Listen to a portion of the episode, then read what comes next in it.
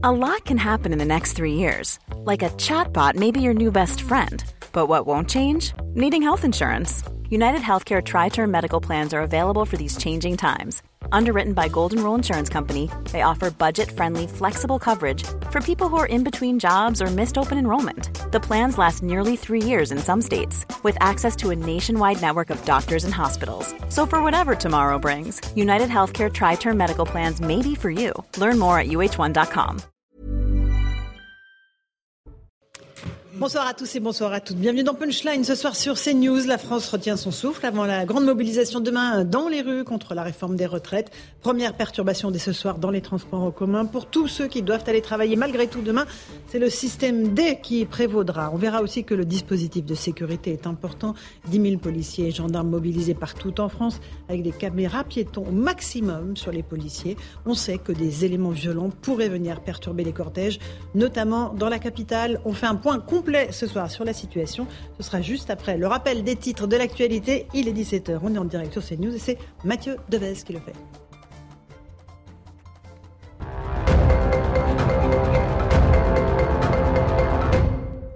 Plus de 10 000 policiers et gendarmes seront mobilisés demain lors des manifestations contre la réforme des retraites. Gérald Darmanin l'a annoncé ce matin sur RTL. Ils seront 3 500 à Paris pour assurer la sécurité. Selon le ministre de l'Intérieur, les autorités s'attendent à la venue d'un petit millier de personnes qui pourraient être violentes.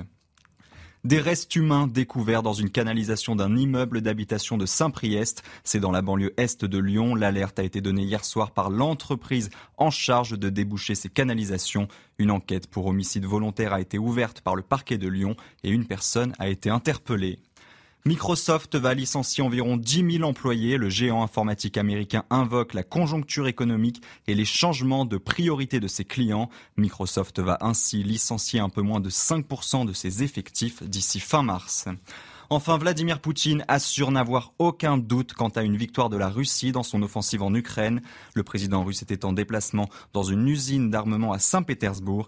Une victoire évidente selon lui, grâce, je cite, à l'unité du peuple russe le courage et l'héroïsme des soldats. Merci beaucoup Mathieu Deves pour ce rappel des titres de l'actualité. On va débattre évidemment de cette réforme des retraites ce soir avec Karim Zerebi, consultant CNews. Bonsoir Karim. Bonsoir Laurence. Euh, Florian Tardif, journaliste politique à CNews. Bonsoir. Bienvenue mon cher Florian. Geoffroy Lejeune, directeur de la rédaction de Valeurs Actuelles. Bonsoir Laurence. Bonsoir Geoffroy. Et Eric Revel, journaliste. Bonsoir. On commence tout de suite par les transports. C'est le point noir évidemment, euh, avec évidemment des perturbations euh, demain, mais dès maintenant en réalité dans les gares. Augustin Donadieu se trouve gare Montparnasse avec Jean-Laurent Constantini. Bonsoir à tous les deux. ça y est, ça a démarré. Il y a déjà des trains annulés euh, Augustin? Effectivement, comme la grève commence à 19h, eh bien les trains d'après 19h sont d'ores et déjà annulés. Les voyageurs en ont été informés. C'est le cas d'une voyageuse avec qui nous étions il y a quelques minutes. Cette personne était avec sa valise dans cette gare Montparnasse juste derrière nous. Son train était annulé, donc elle a armée de sa, de sa valise et de son courage, elle a bien tenté de monter dans un autre train, le même train qui desservait donc sa destination, mais la SNCF, eh bien, l'a reconduite sur le quai de la gare, interdiction de monter euh, dans le train qui n'était pas le sien. Donc elle était au guichet de la SNCF avec plein d'autres voyageurs tentant de trouver une solution car cette personne comme d'autres n'ont pas de moyens de logement euh, dans la capitale euh, pour euh, ce soir. Donc une journée compliquée demain mais des difficultés qui commencent dès ce soir et des travailleurs qui eux empruntent eh bien le réseau ferré francilien et qui trouvent des solutions du télétravail pour certains, pose deux jours de congé pour d'autres ou même eh bien certains qui dormiront dans des hôtels pour être à l'heure dès jeudi matin au travail. Une dernière petite précision sur celles et ceux qui souhaitent souhaiteraient bien prendre le TGV euh, ce soir ou demain et dont le train a, a été annulé, ils peuvent se faire rembourser intégralement leur billet ou alors se le faire échanger. Mais attention, les démarches doivent être faites euh, avant l'heure théorique, l'heure initiale de départ de leur train. Très bien, merci beaucoup Augustin pour ces précisions. Et euh, on pense à ces pauvres voyageurs euh, qui arrivent, là, qui, euh, ils ont ressorti la petite dame du train qui partait après. Mais bah, franchement, des voyageurs qui n'ont toujours pas été indemnisés quand même de la dernière grève. Hein. Du, mois de décembre. exactement. Vous savez les 200% de remboursement du billet que vous aviez pris. Mmh. Donc c'est pas encore enclenché. Hein. Beaucoup se plaignent. Hein. donc. Non, ça va être, euh, je dirais, un, jeudi noir, évidemment, parce que maintenant, on peut avoir quelques indicateurs euh, à partir du moment où, avec la loi sur le service minimum, 48 heures avant, les agents doivent se déclarer. Euh, force est de constater qu'avec les annulations, euh, donc ça veut dire qu'il y a énormément de, euh, de déclarés grévistes. Ça veut dire qu'elle sera très suivie dans les transports, certainement aussi dans le domaine des, des, des raffineries. Est-ce qu'elle sera suivie ailleurs? C'est ça qui va être effectivement un grand point d'interrogation. Dans, dans, le transport, elle sera suivie. L'éducation, ça a l'air de très, suivre très fort. 70% des Éducation écoles aussi. voilà, fermées. Ce sont les trois leviers, trois leviers, trois leviers de mobilisation.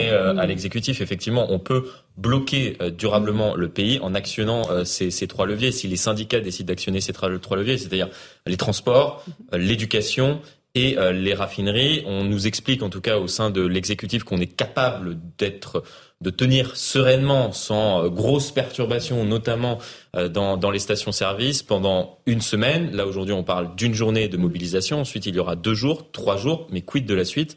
S'ils arrivent à, actionner ces trois leviers en même temps, effectivement, on peut entraîner la paralysie du pays. Bon, le petit sondage aussi, c'est ça pour CNews, très intéressant. Euh, Florian Tardif, 61% des Français se disent contre la réforme des retraites, un chiffre qui monte à 77% pour les sympathisants de gauche, 58% pour ceux de droite euh, et 33% pour les électeurs du centre.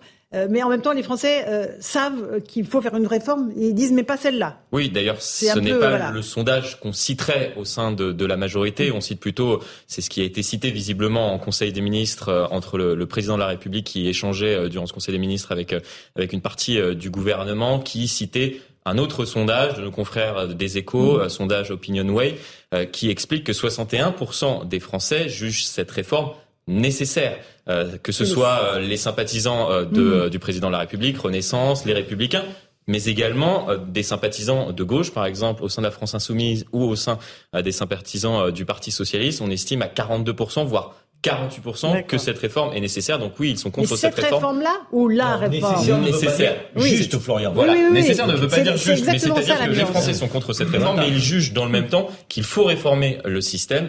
Comment Ils ne le disent pas, mais en tout cas, ils sont conscients qu'il faut réformer le système et qu'il faut combler les déficits. Mais c'est pas les mêmes 61% de, du sondage CSA pour Seigneur. Geoffroy Lejeune, euh, les Français alors majoritairement contre la réforme, conscient à la fois qu'il va falloir faire quelque chose pour assurer la pérennité du système. On est dans l'ambivalence française. Et pour moi, on est au cœur de, de, la question la plus intéressante en réalité dans cette histoire. Déjà, c'est qui est pour?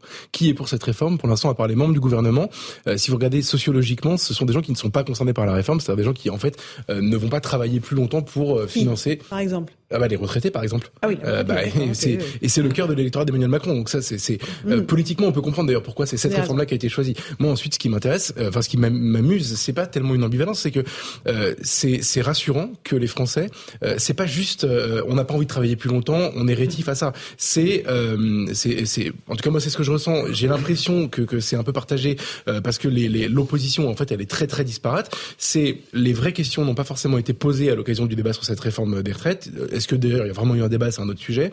Euh, on n'a pas parlé de démographie, c'est le cœur du sujet. Quand on parle du nombre de cotisants pour le nombre de, de retraités, euh, c'est un, un, un, enjeu qui n'a pas du tout été abordé. Euh, il y a d'autres pays qui ne pensent que comme ça. C'est pour montrer qu'on aurait pu faire mm. autrement. Euh, ensuite, la question en effet de, des actifs qui financent la, la, la, retraite de, de, ceux qui ont, qui ont pris leur retraite. Bon bah, euh, il y a une forme d'inégalité un peu dont on pourrait discuter. Et, et, et, moi, ce qui me rassure, moi, je suis philosophiquement, si vous voulez, plutôt d'accord pour dire qu'il faudrait travailler plus longtemps. je comprends les, les je, je trouve pas inepte les comparaisons avec les autres pays, etc. Euh, je, je, même si je considère que les régimes sociaux peuvent avoir une, une justification parce que tout le monde n'a pas la même pénibilité, etc. Mais bon, et en fait, tous ces sujets-là, on les a pas abordés pour l'instant. Ouais. On a une réforme euh, toute cuite euh, qui nous est tombée euh, dans le bec, présentée par le gouvernement, euh, qui n'a absolument qui rien à avoir négocié pendant des mois avec les, les syndicats. Hein. Oui, mais moi je me souviens de la précédente négociation. Vous savez, entre 2000, entre 2017 et 2019, on a eu droit au même sketch sur la négociation avec les syndicats mmh. et à la même préparation, soi-disant, de la réforme des réformes, etc. Qui à la fin n'a pas eu lieu. C'était, je vous rappelle, une question de vie ou de mort. Elle n'a pas eu lieu, on n'est pas mort. Donc c'est, c'est et, oui, et, et j'ajoute un dernier. C'est le Covid qui a failli nous avoir. mais bien sûr, mais, ouais. mais bon, le, le, le, en fait, c'est, il y a aussi quelque chose qui, je pense, ne, ne, empêche complètement d'emporter l'adhésion. C'est, on parle de, de, d'une urgence à court terme de 12 ou 13 milliards d'euros. Mm-hmm. On vient de dépenser 250 milliards d'euros en deux ans avec le quoi qu'il en coûte. Comment voulez-vous dire aux gens que c'est absolument obligatoire tout de suite de passer cette réforme? C'est pas possible. Eric Revel, il y a un air de déjà-vu, évidemment, dans ce qui est en train de se jouer entre le gouvernement, les syndicats, la rue. Là, on voit bien que les syndicats jouent l'opinion contre le gouvernement. Est-ce que ça va prendre? Est-ce que la, Alors, c'est vrai, vous avez raison, il y a un air de déjà-vu. Je regardais ah ça euh, tout à l'heure. Euh... J'ai l'impression que depuis que je suis journaliste, il y a ce sketch-là qu'on fait. Je vais essayer de rafraîchir un peu. Ça remonte à loin. Les, souvenirs, euh, quatre grandes dates. 93, vous vous souvenez, bah réforme à la dure. Mhm. Il s'agit de passer de 37 ans et demi de cotisation à 40. Ça passe. Ça passe. 95, 1995, euh, Juppé, 2 millions de personnes dans la rue. On est au 15 décembre, c'est le pic. Juppé renonce. Ça passe pas. Mais la, la, mobilisation qui a été la plus forte finalement et qui a la, plus perlé, c'est celle de 2010. Fillon, Fillon Sarkozy. Mm. Euh, elle commence en septembre, elle se termine en octobre avec un pic. Alors chiffre syndical, je crois que c'est un 12 octobre. 3 millions de personnes dans la rue, 1 million 200 000 d'après le ministère de l'Intérieur. Grosse mobilisation qui dure pendant pratiquement deux mois, hein. septembre, et là, octobre. Il bouge pas. Et là, il bouge pas. Et là, ça passe. Ça passe. Ça passe. Euh, et puis, euh, on arrive à cette réforme-là. Mais ce qui est... il y a eu 2019. Oui, oui, 2019, bien sûr. Il y a eu aussi, il y a eu aussi un peu de, de oui, oui, ah oui aussi un peu avant, il y a eu aussi un peu de raffarin. Mais en fait, en 2010, ils avaient lâché quand même sur les régimes spéciaux. Oui, oui, bon, les régimes spéciaux. Mais sur le reste, il a, il a tenu bon. Mais ce qui, ce qui est, ce qui est, ce qui montre que l'enchaînement de tout ça euh, n'est pas très sérieux en réalité, c'est qu'en fait, à chaque fois, ce sont des réformettes. En fait, on, on, le sondage est très, est très, intéressant, mais en fait, là, on, on va mettre le pays dans la rue. Euh, avec des syndicats ultra mobilisés pour des réformes qui en fait sont pas des réformes structurelles. Parce que le vrai sujet tabou. Mais oui. Mais oui. C'est que, ce n'est pas la dernière réforme des retraites, les amis. On aura le même sketch dans quelques années. Bien sûr que c'est pas la dernière. Eric et, et, juste, euh, en fait, le, le sujet qu'il faudra un jour euh, aborder, Christian Saint-Etienne, qui est un économiste reconnu, dit qu'en fait, cette réformette, c'est la dernière marche hum. avant d'aborder le sujet de la capitalisation. Parce qu'en réalité, la capitalisation, à côté du système par répartition, il ne s'agit pas de détruire le système par répartition, mais de mettre un peu de capitalisation, c'est-à-dire ceux qui mmh. peuvent se permettre d'épargner un peu pour leur retraite, ils toucheront plus ah, et ils soulageront. Vous avez lâché le grand mot. Non, oui, mais ils soulageront le système par répartition. C'est ça qu'on dit jamais. Et peut-être que la, la, la, la, réforme systémique qui nous guette après ces réformettes qui mettent du monde dans la rue et pour cause, c'est celle-là en fait. Bon, alors, euh, Moi, je Karim partage pas l'idée euh, de réformette et je partage pas l'idée qu'on puisse faire une réforme des retraites ultime et définitive. Pourquoi? Parce qu'il y a tellement de paramètres qui rentrent en, en, jeu Notamment la euh, pour assurer le, le, système par répartition. On a évoqué la natalité, on a évoqué euh, donc l'employabilité, euh, le taux de chômage global, mhm. mais l'employabilité des seniors de, de surcroît. Euh, on peut euh, voir un peu les, les, je dirais, les finances de, de, de l'État, parce que cette réforme-là, pardonnez-moi, mais elle n'est pas faite pour sauver le système par répartition. Le système par répartition, il n'est pas en danger de mort imminent. Donc on peut avoir effectivement un trou de 12 milliards en 2030, mais le corps, dans, dans, toutes ses perspectives et ses options, indique que ce n'est certainement pas la fin du système par répartition et qu'on peut repartir donc sur une courbe meilleure en fonction justement du contexte de l'emploi, du contexte de la croissance, du contexte. Donc ce qui veut dire quoi? C'est que cette réforme-là, elle est faite pour financer le budget de l'État. Nous ne l'aurons pas, nous nous mentons pas. Donc, elle dire, de quoi qu'il en coûte, nous a coûté. Et, et, mais, mais, mais, si, parce qu'il n'est pas en danger, le système par répartition. Il peut être en léger déséquilibre. Et ça a été dit par Geoffroy, 12 milliards, c'est pas la fin du système par répartition. C'est une dette, certes, qui est importante, mais par rapport à ce que représente le hmm. système de retraite, hmm. c'est pas euh, si euh, euh, mirobolant que ça. Donc, ce que je veux dire par là, c'est que le gouvernement n'avance pas franc jeu. Et c'est ça aussi que les Français donc, réfutent chez les politiques. Dites-nous que c'est pour équilibrer aussi le budget de l'État parce qu'on est dans le rouge avec le quoi qu'il en coûte. Or, ils ne tiennent pas ce discours. C'est pour euh, effectivement équilibrer en partie le, le budget euh, de l'État, éviter de creuser euh, de nouveau un peu plus les déficits comme on a pu le faire ces dernières années, mais c'est également, et on ne le dit pas assez, une conséquence du quoi qu'il en coûte. Pourquoi? Parce que cette réforme qui va être donc voté euh, normalement euh, d'ici d'ici deux mois maintenant, mise en œuvre au début de, de, de, cet été va permettre de, de, booster le PIB de la France et c'est-à-dire de porter notre économie vers le haut. Et c'est bien cela que souhaite faire au tout début de son quinquennat Emmanuel Macron, c'est-à-dire de relancer l'économie comme il l'avait fait au tout début du quinquennat précédent, sauf que cette relance a été perturbée par cette crise du Covid. Et là il souhaite définitivement relancer l'économie parce que travailler plus, c'est euh, effectivement avoir euh, plus de, de, de personnes euh, au sein de, du, du, monde du travail, mais c'est également avoir des personnes avec un meilleur euh, niveau de vie, un meilleur pouvoir d'achat, des personnes qui dépensent plus et qui injectent plus d'argent dans l'économie. Là où ce que vous dites et ce que j'entends et ce que le gouvernement dit, c'est que ça percute la réalité. La réalité, c'est que le pouvoir d'achat, il est en berne, l'inflation, elle explose, mmh. les prix de l'alimentation, euh, vous savez à quel point ils ont renchéri, euh, l'énergie, mmh. les Français ont jamais. Tout ça, ils sont là, les Français. On leur mmh. dit, on va, relancer l'économie. Mais arrêtez, arrêtez de nous faire prendre des vessies pour des lanternes en réalité. Et d'ailleurs, c'est la principale préoccupation des Français, le pouvoir d'achat. Avant même cette question des, des retraites, c'est ce qu'on nous dit d'ailleurs, que ce soit les députés ou même euh, les ministres, ils nous disent, mhm. lorsqu'on est interpellé sur les marchés, avant que nous soyons interpellés sur la réforme des retraites, qui est une préoccupation aussi, on est d'abord interpellé sur le coût de la vie, le coût de l'énergie. Comment on va faire euh, la fin du mois hein. Ce que je trouve désagréable et scandaleux,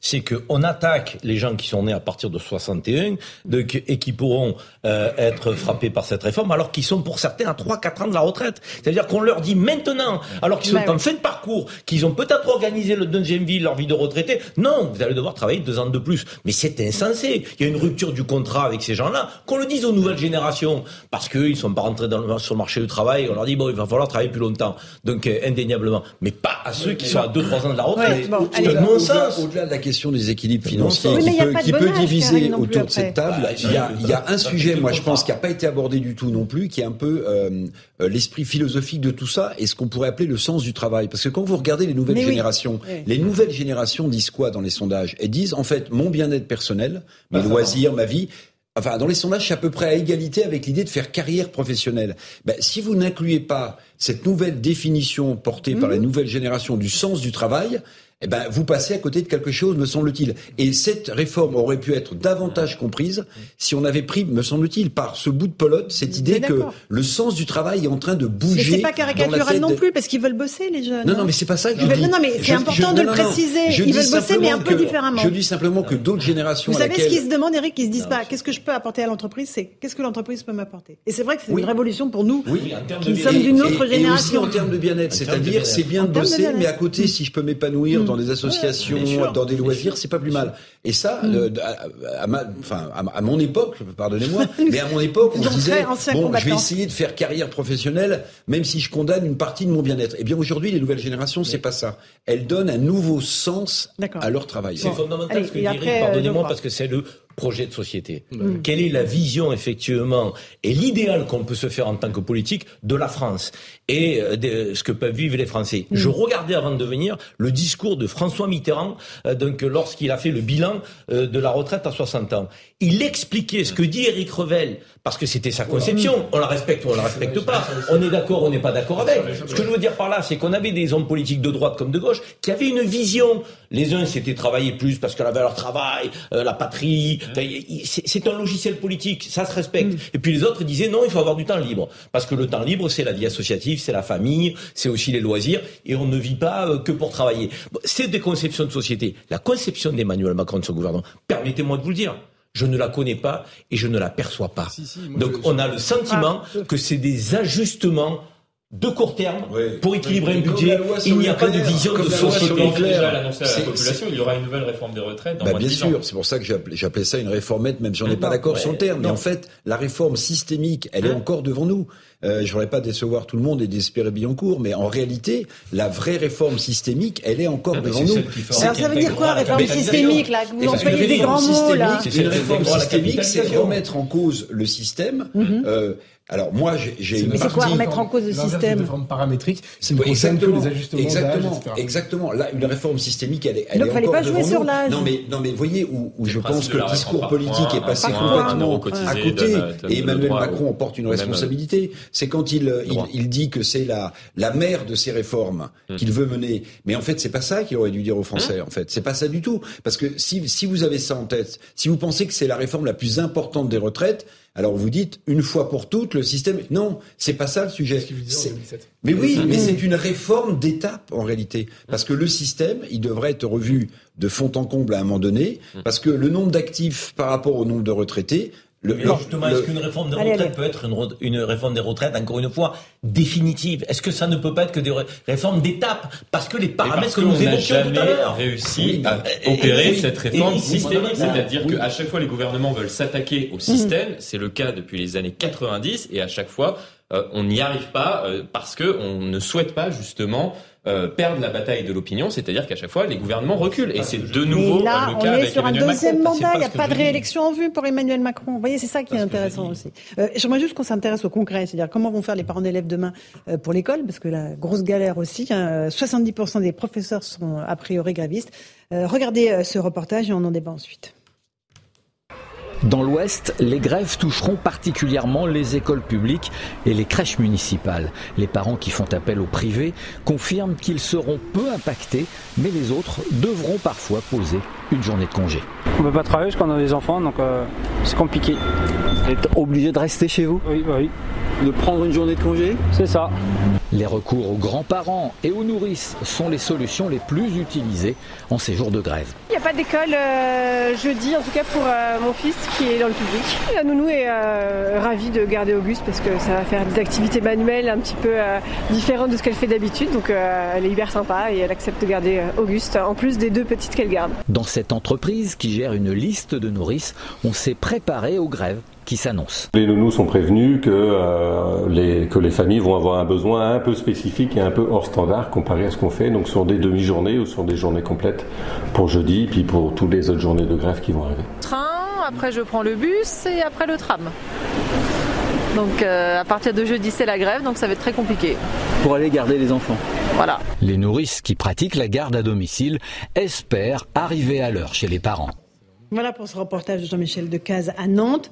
Là, euh, ça va pour une journée. Tout le monde arrive à se débrouiller à peu près. On fait appel euh, aux grands-parents, aux voisins, aux voisines. Si ça dure, là, ça va être c'est toute l'économie qui est, qui est paralysée. Si les parents ne peuvent pas aller travailler. Euh, C'est le gros Carrément. point d'interrogation, en réalité. Est-ce que c'est du one-shot Est-ce qu'on va être sur une grève reconductible, durable et dure?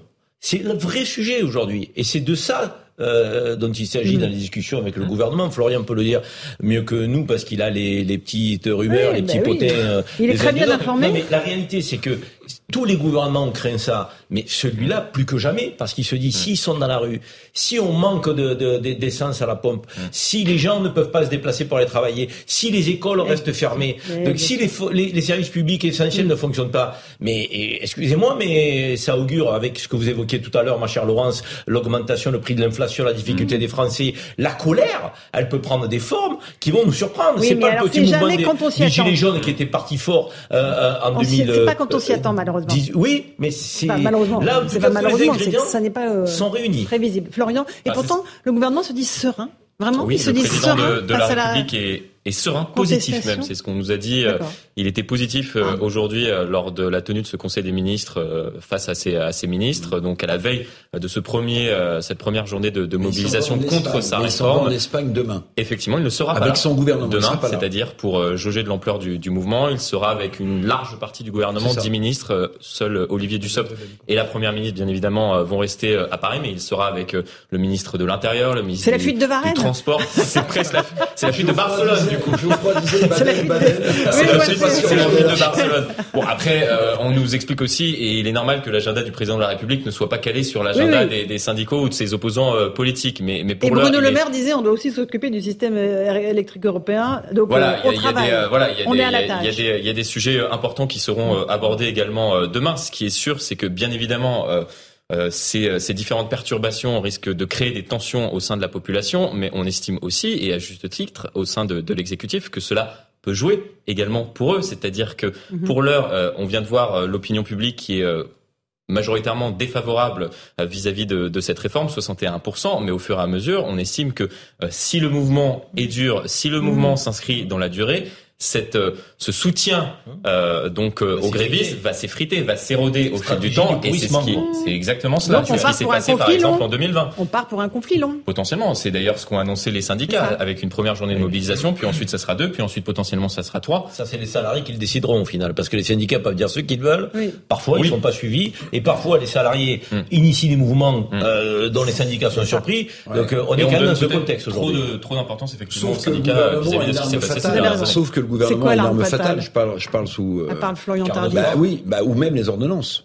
C'est-à-dire que s'il considère, bah oui, s'il considère que ça traîne trop, il peut très bien faire voter à partir de la, Alors, loi c'est- est en Oui, mais alors là.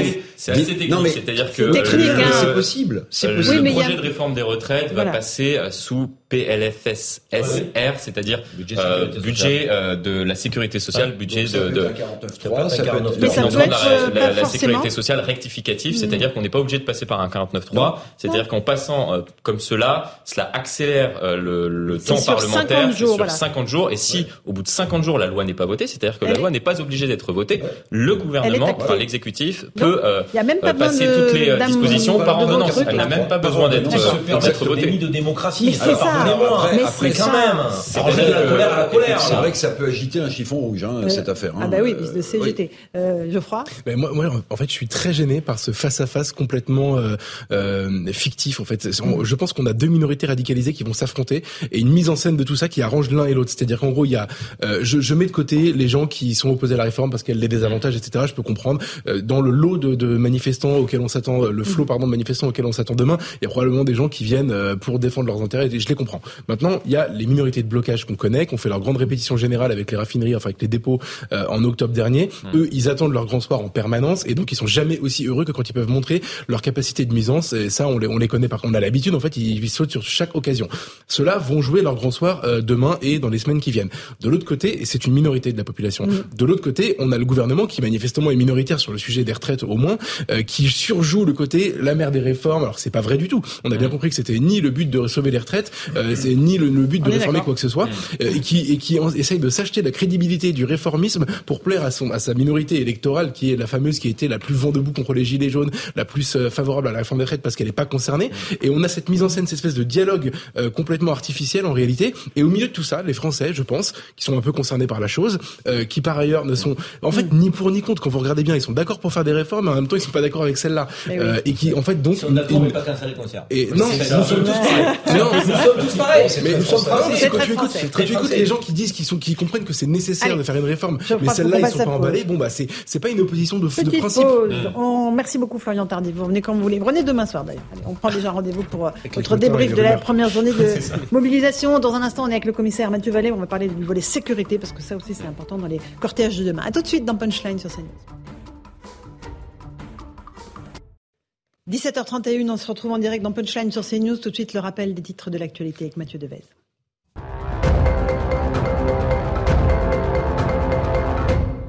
Le gouvernement durcit le ton à la veille de la première journée de mobilisation contre la réforme des retraites. Au sortir du Conseil des ministres, Olivier Véran appelle les opposants à ne pas bloquer le pays. Le porte-parole du gouvernement leur demande également de manifester pacifiquement. Manifestation, école fermée et au compte-gouttes, la France s'apprête à vivre une journée mouvementée. L'essentiel des risques de coupure d'électricité est derrière nous. Le gestionnaire RTE se veut rassurant pour l'hiver. Invité sur France Info, le président du directoire salue la sobriété des ménages et des entreprises. Prudence tout de même en cas de période de froid longue et importante car EDF doit débrancher prochainement plusieurs réacteurs nucléaires pour maintenance. La persécution des chrétiens s'étend dans le monde. Selon un rapport de l'ONG Portes Ouvertes, ils sont plus de 360 millions à avoir été persécutés l'année dernière. Elle recense toutes les atteintes allant de l'oppression discrète aux violences les plus extrêmes. La persécution s'est donc étendue avec 76 pays aujourd'hui concernés contre 40 il y a 30 ans. Merci Mathieu Deves pour ce rappel des titres de l'actualité. On est avec Karim Zerebi, Geoffroy Le Générique Revel et on accueille le commissaire Mathieu Vallée. Bonsoir commissaire, parole du syndicat indépendant des commissaires de police. Euh, 10 000 policiers et gendarmes mobilisés demain sur toute la France pour sécuriser les cortèges. On écoute juste votre ministre Gérald Darmanin euh, parler de, de, de, ces risques de débordement et puis euh, on voit avec vous le, le dispositif précis. D'abord Gérald Darmanin. On a, euh, d'après les informations des renseignements, un petit millier de personnes à Paris qui pourraient être violents. Alors soit c'est des ultra jaunes, comme on dit, mmh. ou des ultra gauches. Et donc il nous faut absolument distinguer ceux qui euh, euh, viennent dans les manifestations et qui sont une immense majorité, j'imagine, euh, bien évidemment, qui veulent juste exprimer une opinion politique, leur opposition à la réforme des retraites, et c'est bien légitime en démocratie, et ceux qui veulent casser. Voilà, ceux qui veulent casser, ils seront là, Mathieu Vallet? Oui, vous avez, vous avez des renseignements? Alors moi je dirais pas un petit millier, euh, mille éléments radicaux qui soient ultra jaunes ou qui soient ultra gauches, qu'on appelle simplement les antifas, qui sont d'ailleurs en fait euh, le gros problème dans notre démocratie aujourd'hui. En fait, ils viennent pour casser là où les gens viennent pour manifester. Donc notre problème numéro un, ça sera pas les manifestants, ça sera ces éléments radicaux qui viennent casser, qui viennent agresser mmh. les policiers, parce que pour un antifa, son ennemi public numéro un, c'est celui qui porte la tenue. On l'a vu euh, le 18 mai 2016 euh, lorsque des policiers sur le canal Saint-Martin ont été agressés, leurs véhicules brûlés. On l'a vu le 1er mai 2017, cette image qui avait fait le tour du monde, ce CRS enflammé. Et demain, c'est vrai que tous les policiers sur, sur le pont, on a rappelé tous les policiers des compagnies d'intervention de la direction d'ordre public et de la circulation à Paris. Ces policiers qui assurent la liberté de manifester aux Parisiens, aux Parisiennes, à tous ceux qui viennent dans la capitale, mais aussi en province, à Marseille.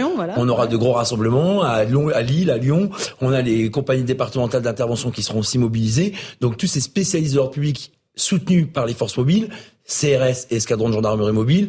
Donc demain, c'est la journée test pour euh, nos institutions, pour la police et la gendarmerie, puisque ça fait plusieurs mois qu'on n'a pas de manifestation qui a dégénéré, ou en tout cas où les débordements ont été très vite contenus. Donc demain, c'est un test important. Et avec cette particularité qu'il y aura des policiers dans les cortèges, qui vont manifester eux aussi et qui seront euh, évidemment peut-être aussi des cibles pour ces euh, black blocs ou ces antifas.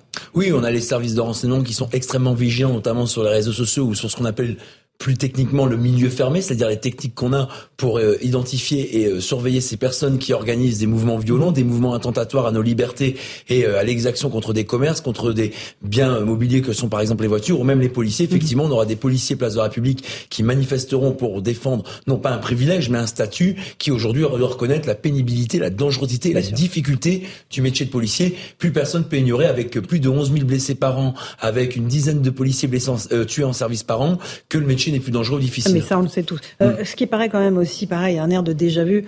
On nous annonce qu'il y aura des black blocs et on n'arrive pas à les interpeller de façon préventive. pourquoi, on n'y arrive pas? Pourquoi on ne fait pas des dispositifs euh, On se met à la, sortie des gares, euh, on check les identités. Si on voit que ce sont des gens qui sont fichés, on les, on les met aux frais. Mais parce que pour les antifas, il y a un manque de volonté politique. Aujourd'hui, pour lutter contre les hooligans, on les interdit par le préfet de venir dans les stades pour éviter de mhm. semer le chaos dans les rencontres de football. Mais par contre, on ne veut pas interdire ces antifas qu'on interpelle, qu'on identifie, que parfois on suit par nos services de renseignement, que le préfet puisse s'interdire de venir. Vous savez, un, un, antifa qui a interpellé une fois dans les manifestations en train d'agresser, en train de casser, en train de semer le trouble et d'empêcher les gens de manifester.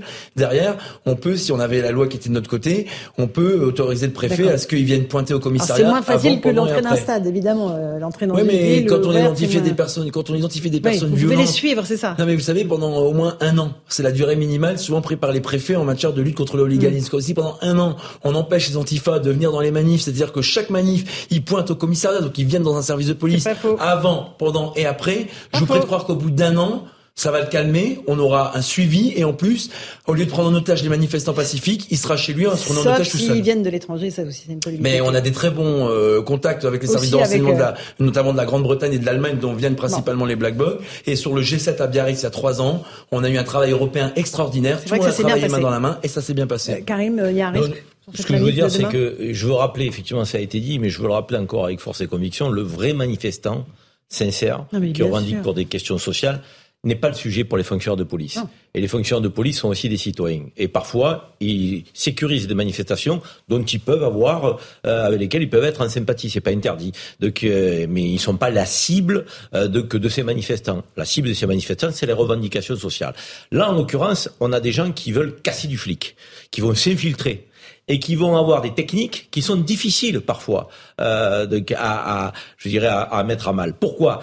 Les armes dont ils disposent, mhm. ils les déposent avant sur les chemins du parcours. Donc, Donc ils viennent la veille ou deux jours avant pour cacher euh, des masses, des trucs. Oui, c'est pas des gens qui se réunissent en réunion et qui mettent en place un plan. Là, ce serait facile d'infiltrer le groupe et d'avoir du renseignement. Et on le fait pour d'autres euh, groupes dangereux. Donc on est capable de le faire et, la police le fait. Mais là, en l'occurrence, ils se réunissent pas. C'est souvent les réseaux sociaux, c'est des Snapchat, c'est des, des systèmes de, de mobilisation qui sont très éphémères. Ils ont caché les armes, je l'ai dit, 48 heures avant. Donc et ils arrivent en ordre dispersé donc euh, des enfants de bonne famille au demeurant, hein, donc en apparence, euh, donc, euh, et qui en met, ensuite mettent une tenue similaire au dernier moment. Donc s'ils sont contrôlés sur le chemin, Laurence, ils n'ont pas d'armes sur eux, donc ils n'ont pas commis d'exaction, donc jusqu'à ce qu'ils en commettent il n'y a pas grand-chose à leur reprocher. Je veux dire, on est dans un état de droit. Donc le fonctionnaire de police, il met des filtres, il fait des filatures, il suit. Quand ils viennent de l'étranger, on les bloque à la gare du Nord hein, quand on sait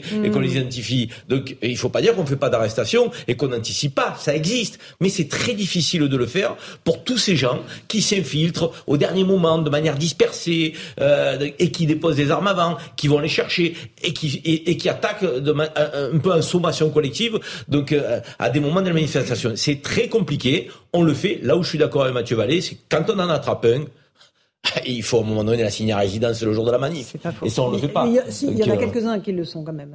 Pas beaucoup. Certains d'entre eux sont assignés à euh, résidence. quand hein. ils sont passés devant l'autorité judiciaire et qu'il y a une décision de justice où le juge interdit de paraître dans une manifestation euh, une personne violente. Mais on aimerait bien que le préfet puisse le faire comme c'est le cas pour le foot. Geoffroy Lejeune, sur ces. Je rebondis juste sur, la fin de la, conversation. quand, on les, quand on leur met la main dessus, il, arrive aussi qu'on ne puisse rien faire contre eux. C'est-à-dire qu'ils sont quand même suffisamment rodés pour avoir le visage dissimulé, pour se planquer, pour se cacher. C'était pas moi, c'était lui. J'étais pas là euh, j'étais là mais je suis parti, etc. C'est super compliqué dans l'état actuel de notre droit, super compliqué de mettre une sanction automatique à des gens qu'on a chopés dans une manifestation, cagoulés, habillés en noir. Euh, ça, c'est une réflexion d'ailleurs à avoir parce que, enfin, Mathieu tout à l'heure parlait de volonté politique, euh, de lutter contre. Évidemment, c'est ça qui fait défaut aujourd'hui. C'est pas les techniques de police qui sont défaillantes, c'est la volonté de lutter réellement contre ces gens. et ils ont un intérêt très très très évident pour le gouvernement et c'est pas du complotisme que de le dire. Et si ça en est, je m'en fiche. c'est de dire que en fait, dans une manifestation avec beaucoup de gens qui viennent légitimement dire qu'ils sont pas contents de quelque chose, c'est très pratique d'avoir quelques cas, et ils sont pas très nombreux en réalité, euh, qui brûlent des banques, qui brûlent des McDo, qui brûlent des poubelles, euh, et qui euh, cassent tout sur leur passage pour dire regardez qui sont ces gens qui manifestent contre nous. Ça renforce notre légitimité, ça renforce d'ailleurs la, la posture de réformiste qui n'a pas peur de la rue, etc. à peu de frais. Donc euh, l'un sert l'autre, c'est ce que vous nous bah, dites C'est évident. Mais du reste, en fait, euh, honnêtement, moi je ne me sens pas représenté en fait dans l'affrontement entre Black Blocs et gouvernement. Je suis désolé de vous dire sur cette question spécifique de la réforme des retraites. Je, je, je... il y a beaucoup, beaucoup tout à l'heure, on a eu un débat sur le sens du travail, débat ex... enfin euh, extrêmement intéressant qu'il faudrait qu'on ait, que la société devrait se poser, qui pourrait même être comment dire organisé par les pouvoirs publics, les pouvoirs politiques, au moment d'une réforme des retraites, puisque ça concerne la réforme du travail. Et au lieu de ça, on a un affrontement complètement factice entre les partis politiques portent un logiciel on est d'accord. Mais d'ailleurs, on est là pour, on est là pour. sur le néant complet, excuse-moi, hein, mais on est, que soit les politiques, où il est le projet de société? Mais on est là pour pallier d'ailleurs le fait que ces gens-là ne réfléchissent plus. Mais en attendant, c'est tout ça pour vous dire que juste à la fin, cet affrontement entre Black Blocs et euh, gouvernement qui montre les muscles la veille de manifestations est purement artificiel. Éric hum, Revel. Ouais, moi je me posais un peu cette question, euh, j'allais dire légitimement, c'est-à-dire, euh, J'entends ce que dit le, commissaire, on les repère, on essaye de les interpeller, etc. Mais c'est vrai qu'objectivement, objectivement, euh, si un gouvernement, quel qu'il soit, euh, veut montrer qu'une manifestation et prendre l'opinion publique euh, de son côté, que cette manifestation euh, a dégénéré, etc., elle a tout intérêt à ce que les éléments exogènes qui font dégénérer cette mmh. manifestation soient encore dans la manifestation. Parce que, je vais vous dire, monsieur le commissaire, tout le monde se pose la question. Tout le monde se pose la question, comment se fait-il qu'après des manifestations et des manifestations qui sont maintenant à chaque fois violentes, on n'arrive pas à mettre la main sur ces gens-là. Alors ce que disait Karim Zeribi est très juste tout à l'heure, c'est que euh, j'avais entendu parler de cette histoire qui déposait euh, euh, pendant 48 heures des armes à droite à gauche sur le parcours de la manifestation pour pouvoir les récupérer et s'en servir contre les forces de l'ordre. Et j'ai cru comprendre, mais peut-être que vous n'allez pas confirmer du tout, que depuis aujourd'hui, déjà dans les gares, on, on, mhm. regarde les gens qui arrivent pour éviter justement qu'avec leur petit bagage à main, ils déposent sur le parcours des armes qui pourraient leur être utiles. C'est vrai on a, on a, la police régionale des transports. Vous savez, euh, ils ont fait l'actualité puisque euh, il y a une semaine à la gare du Nord, c'est ces policiers avec la police aux frontières qui ont neutralisé un assaillant qui est en train de commettre euh, de véritables victimes avec son objet contendant. Donc en fait, on a la police régionale des transports qui fait des contrôles en gare, dans les transports en commun, parce qu'évidemment c'est le vecteur principal des personnes qui viennent, mais aussi sur la route, hein, notamment au péage et dans les axes routiers principaux. Mm. Après, moi je suis un syndicat de police. C'est vrai qu'on nous interroge régulièrement sur comment mieux lutter contre les black blocs, les antifas, qui sont une menace réelle dans le pays, et pas uniquement des manifestations. On voit bien que sur les actions revendicatives, les actions violentes, c'est leur marque de fabrique et que finalement, il y a très peu de choses politiquement qui sont mises en place pour pouvoir lutter euh, contre eux efficacement. Donc dans les manifs, Ferrari, comment ça, comment ça dégénère depuis des années. Mais j'ajoute une nuance, Eric Revel, à ce que vous dites. Il y avait vous des parlez, vous parlez... avec des enfants, des mères et des pères qui venaient. Aujourd'hui, ça semble. Oui, bien sûr, mais Impossible. Euh, vous oubliez, vous oubliez, mais je sais que c'est pas euh, sciemment de votre part, mais quand vous expliquez qu'il y a des affrontements entre le, non mais je vais y venir, vous allez voir, on va vite être d'accord, mais ah, quand vous avez, je le sais, je le connais, mais euh, quand vous avez sciemment, vous dites une organisation pour qu'il y ait des affrontements, au milieu il y a des policiers. Donc moi, je peux pas me contenter d'un discours qui dit qu'en fait tout est organisé, et que finalement les policiers au milieu qui vont être victimes des jets de projectiles, des agressions ou du lynchage ou de véhicules brûlés, c'est pas ça que je Non mais c'est pas les dindons de la farce. Les policiers, c'est les c'est les victimes. Oui, bien sûr. Donc c'est pour ça que je dis les policiers. J'ai bien compris de volonté politique. Les policiers, il peut y en avoir. Mais on est d'accord, c'est ce que j'ai commencé à dire. D'ailleurs, si vous êtes honnête, vous direz qu'en antenne, c'est moi qui vous ai expliqué qui cachait des choses sur les parcours. Bien sûr. Donc voilà. Mais alors Karim, un petit mot. Moi, je, partager la thèse de, de mes deux collègues sur, euh, j'allais dire, un peu la passivité, on va le dire comme ça, pardonnez-moi, euh, de, que du gouvernement, parce que effectivement, ça desservirait la cause des manifestants, ça, ça, ça, euh, je dirais, mettrait en colère les Français, et donc du coup, ça décrédibiliserait donc le mouvement social. Je n'y crois pas pour une bonne et simple raison. Ce gouvernement est en difficulté en termes d'approbation des Français d'une réforme sociale économique. Ben Ce gouvernement, je poursuis, est faible sur le plan régalien. Et je pense que ne pas neutraliser des black blocs le rend encore plus faible peut-il se permettre de démontrer une forme d'impuissance régalienne mmh. en plus déjà de ce que nous question, parce que je voudrais qu'on parle des menaces sur les élus. Les dernières réponses. Ça a toujours existé. Vous voyez, je vais même plus loin. Oui, mais tous les gouvernements ne peuvent pas se satisfaire. non, mais ça décrédibilise le mouvement social. Je te réponds parce que euh, vraie, vraie question que tu poses là, euh, et euh, moi je n'avais pas beaucoup d'éléments pour affirmer ce que je disais. Je vais donner un exemple où ça s'est produit comme ça. C'est les gilets jaunes. Les gilets jaunes, il y a une très forte approbation du mouvement dans les enquêtes d'opinion, y compris au moment où ça commence à devenir un peu violent surtout au début, mais pendant longtemps, ça a continué avec 70% des gens qui soutiennent après l'Arc de Triomphe, tu vois. Donc c'est vraiment un énorme problème politiquement pour le gouvernement. Et à ce moment-là, et, je vais même parler de la police, la police reçoit des ordres. Euh, des, des, moi, j'incrimine pas les policiers dans cette histoire, y compris quand il y a tous ces débats sur les éborgnés, etc. Machin, je pense qu'ils ont été mal pilotés à ce moment-là par quelqu'un qui s'appelle Christophe Castaner, qui était un mauvais ministre de l'Intérieur. Et vous avez, tu as une situation à ce moment-là qui se met en place d'affrontement complètement anarchique. C'est n'importe quoi dans Paris. Moi, j'y allais beaucoup dans les manifestations et c'était du jamais vu. Et le mouvement se décrédibilise au fur et à mesure parce que euh, les, les, éléments violents à l'intérieur prennent le pouvoir. Techniquement, euh, je parle sur le contrôle d'un spécialiste. Techniquement, le mouvement des Gilets jaunes, la difficulté qu'on a eue, c'est qu'on a mis des effectifs en maintien de l'ordre qui n'étaient pas des professionnels du maintien de l'ordre. Et des fois, ils avaient un flashball, ils avaient trois jours de formation. Je, veux dire, à un moment donné, on ne sert pas les fonctions de police c'est juste que tu Alors quand on a des gendarmes mobiles ou des CRS, je peux te dire une chose, gouvernement, pas gouvernement, ils font du maintien de l'ordre, ce sont des grands professionnels et ça fonctionne. Tu hein. as l'histoire juste d'un mouvement social très populaire qui est décrédibilisé assez rapidement par le fait qu'il y a de la violence dans les manifestations et qu'on ne, on ne la contraint pas. Et Macron devient à ce moment-là, c'est ça qui est exceptionnel, malgré Castaner, malgré la gestion catastrophique du truc, devient à ce moment-là le recours, le parti de l'ordre. Et il cartonne aux élections européennes juste derrière. Bien sûr. mais il, faudra, il faudra, non, par contre, euh, techniquement, parce que je me permets, il y a les CRS gendarmerie, il y a aussi les compagnies d'intervention et les compagnies départementales d'intervention, mhm. c'est les policiers de la préfecture de police ou de la sécurité publique en province. Je le dis parce que ils font quasiment 70% des manifestations aussi et ils assurent. Euh, bacs, souviens-toi. Oui, fois, je suis d'accord. Qu'on ait mis, on leur pas les bacs, les bacs, elles sont excellentes en violence urbaine pour interpeller les fauteurs de troubles et les personnes violentes en flagrant délit parce qu'elles sont mobiles, elles sont adaptées puis elles sont aguerries à ce genre de voyous. Juste demain, ce qui est important, c'est que pour le policier, que ce soit du gardien d'appel au commissaire de police sur le terrain, puisse faire correctement son travail, il faut que les ordres soient clairs, limpides et précis.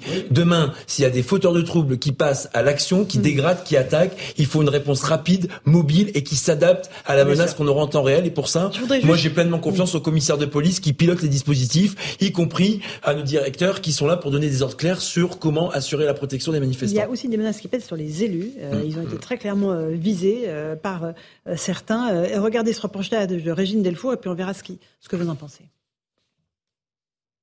La retraite avant la retraite ou encore jeune au boulot, boomer en talasso. Ces messages ont été tagués hier sur la permanence du député modène de Gironde, Frédéric Zinski, qui a décidé de porter plainte. Je crois qu'en politique, il faut, il faut savoir euh, euh, dire euh, quand ça va trop loin. voilà, il faut savoir fixer des limites et, encourager et valoriser notre état de droit qui, qui, existe dans une démocratie. La police fera son travail et j'espère que de tels faits euh, bah, ne, se, reproduiront pas. Dès lundi, la Fédération CGT des mines et de l'énergie, par la voix de son secrétaire général Sébastien Mesplier, a menacé des coupures ciblées contre les élus qui soutiennent le projet de la réforme des retraites. On va aller voir ceux qui veulent la réforme, qui la soutiennent. Cela, on va s'occuper d'eux.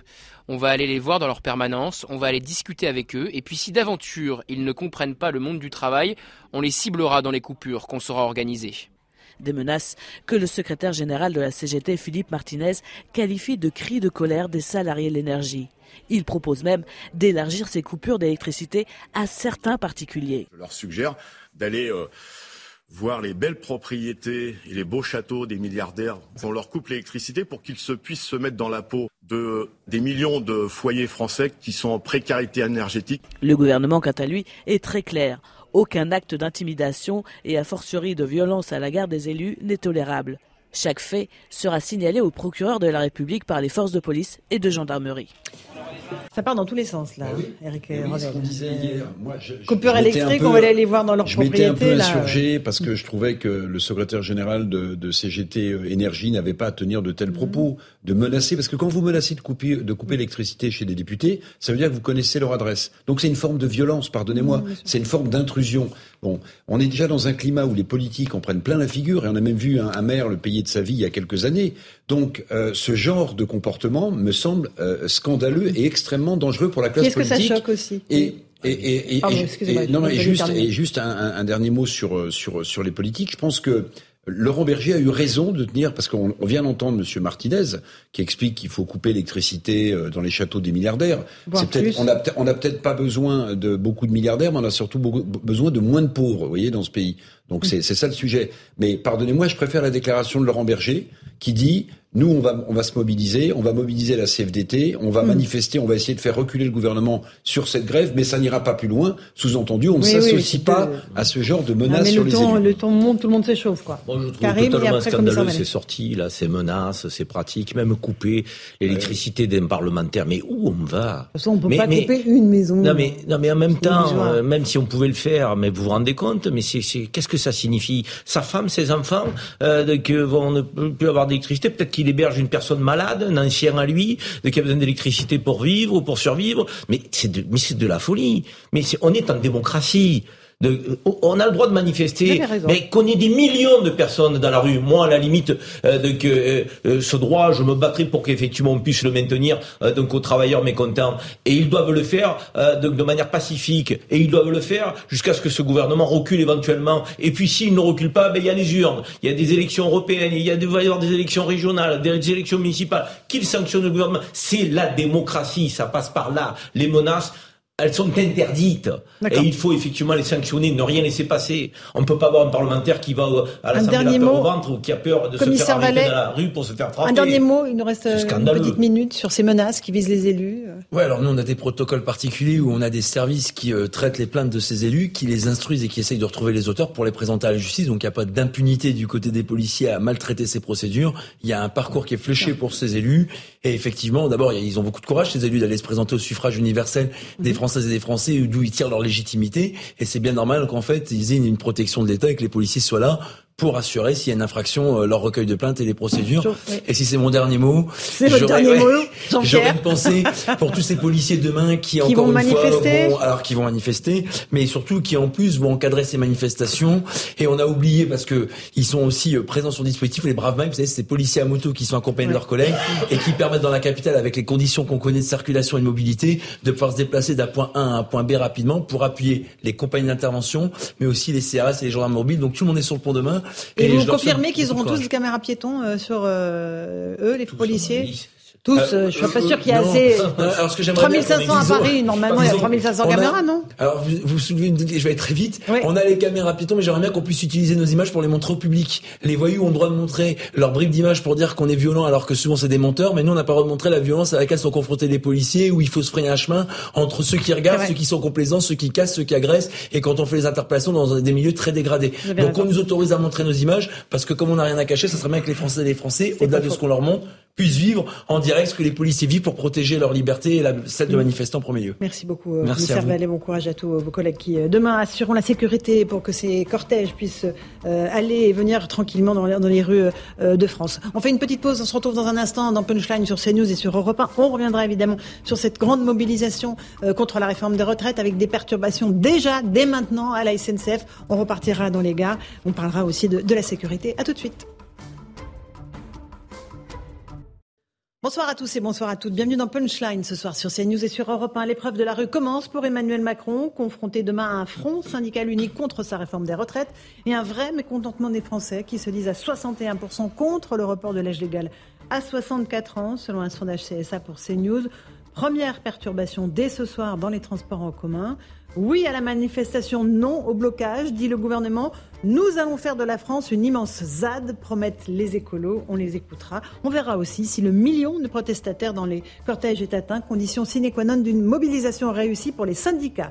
Jour J-1 avant la bataille des retraites, c'est notre débat ce soir dans Punchline.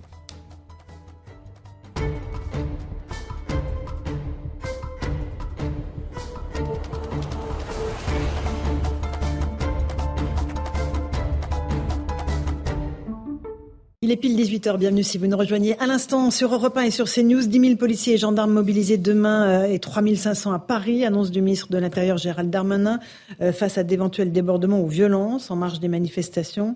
La direction de la sécurité de proximité de l'agglomération parisienne précise que des contrôles seront réalisés dès 6 h du matin afin de détecter les personnes suspectes. Cette journée, en tout cas, s'annonce compliquée dans les transports et notamment dans les trains. Selon les prévisions trafic de la SNCF, un TGV sur trois va circuler sur certains axes, un sur quatre et un sur cinq sur l'axe atlantique. Euh, comment allez-vous vous organiser? Euh, On va voir que vous vous êtes aussi déjà préparé à cette journée compliquée. Au sein de la société, euh, on a priorisé le fait de, de, se mettre en télétravail ce jour-là précisément. C'est une possibilité que j'ai à mon travail. Donc euh, bon, je la prends pas forcément, mais là, vu qu'il y a la grève, j'ai vraiment zéro transport, donc euh, exceptionnellement, je mets en télétravail.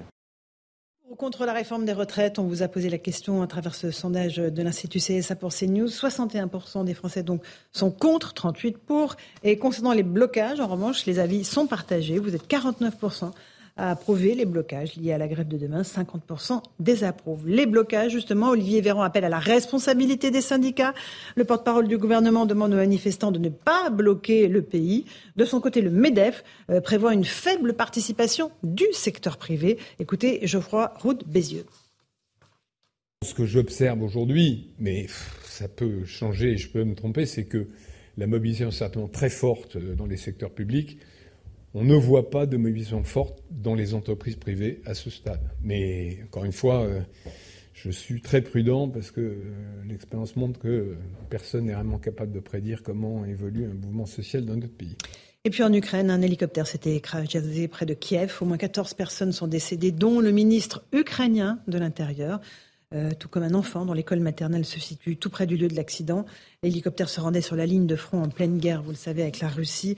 Le président Zelensky déplore une terrible tragédie.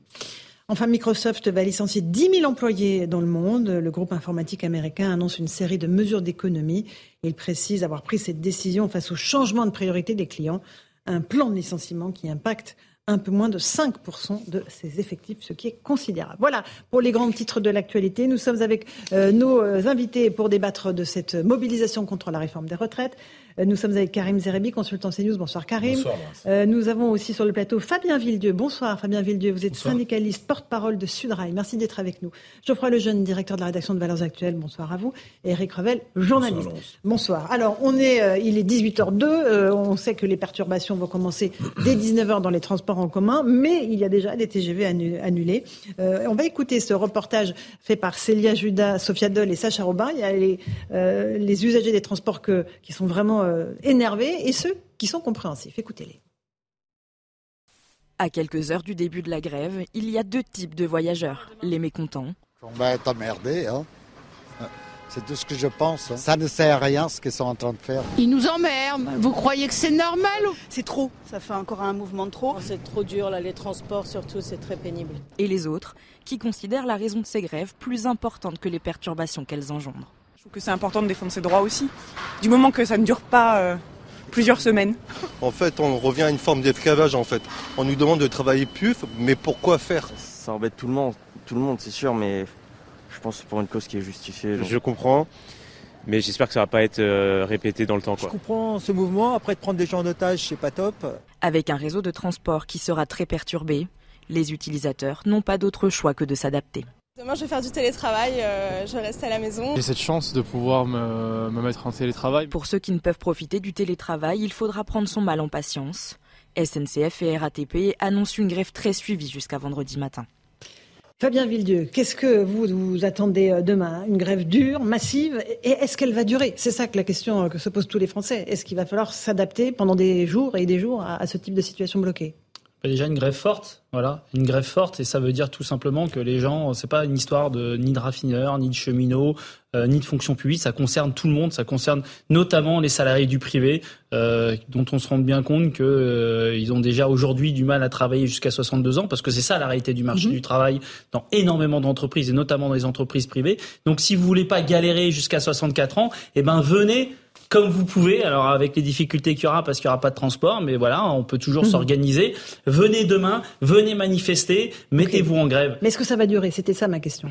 Parce qu'un eh ben, jour, on peut s'organiser. Deux jours, c'est compliqué. Trois jours, euh, ça casse, quoi. Eh ben, ça va dépendre du gouvernement.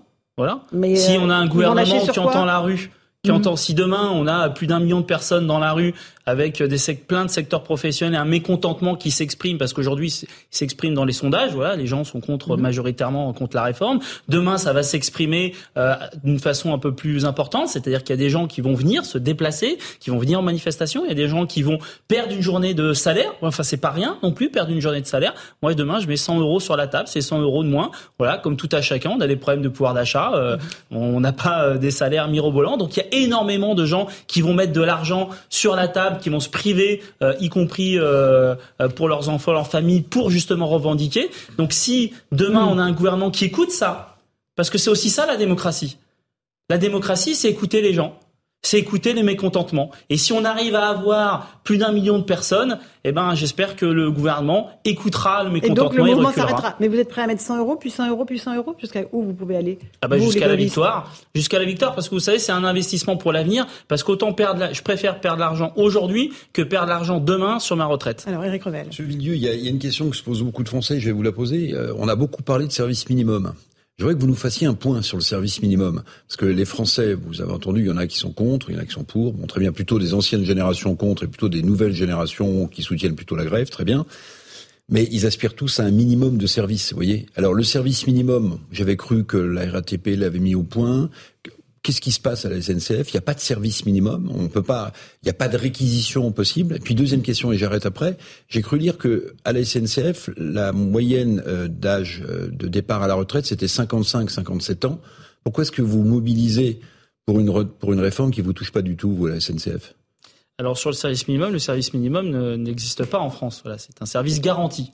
C'est-à-dire qu'il n'y a pas de réquisition, mhm. euh, il y a une répartition, c'est-à-dire qu'aujourd'hui, grâce au service garanti, eh ben, il y a un préavis, on doit se déclarer en grève, euh, les préavis sont de 15 jours, voilà, ce qui permet euh, d'organiser euh, la production. Et par ailleurs, un certain nombre de, cheminots, de collègues, d'agents, notamment les conducteurs de train, mais pas seulement, les aiguilleurs, doivent, eux, se déclarer personnellement grévistes 48 mmh. heures avant. Ça, c'est le service garanti. Par contre, si effectivement, moi, par exemple, euh, dans le dépôt où je travaille, sur la ligne D et R, il y aura 97% de grévistes. Voilà.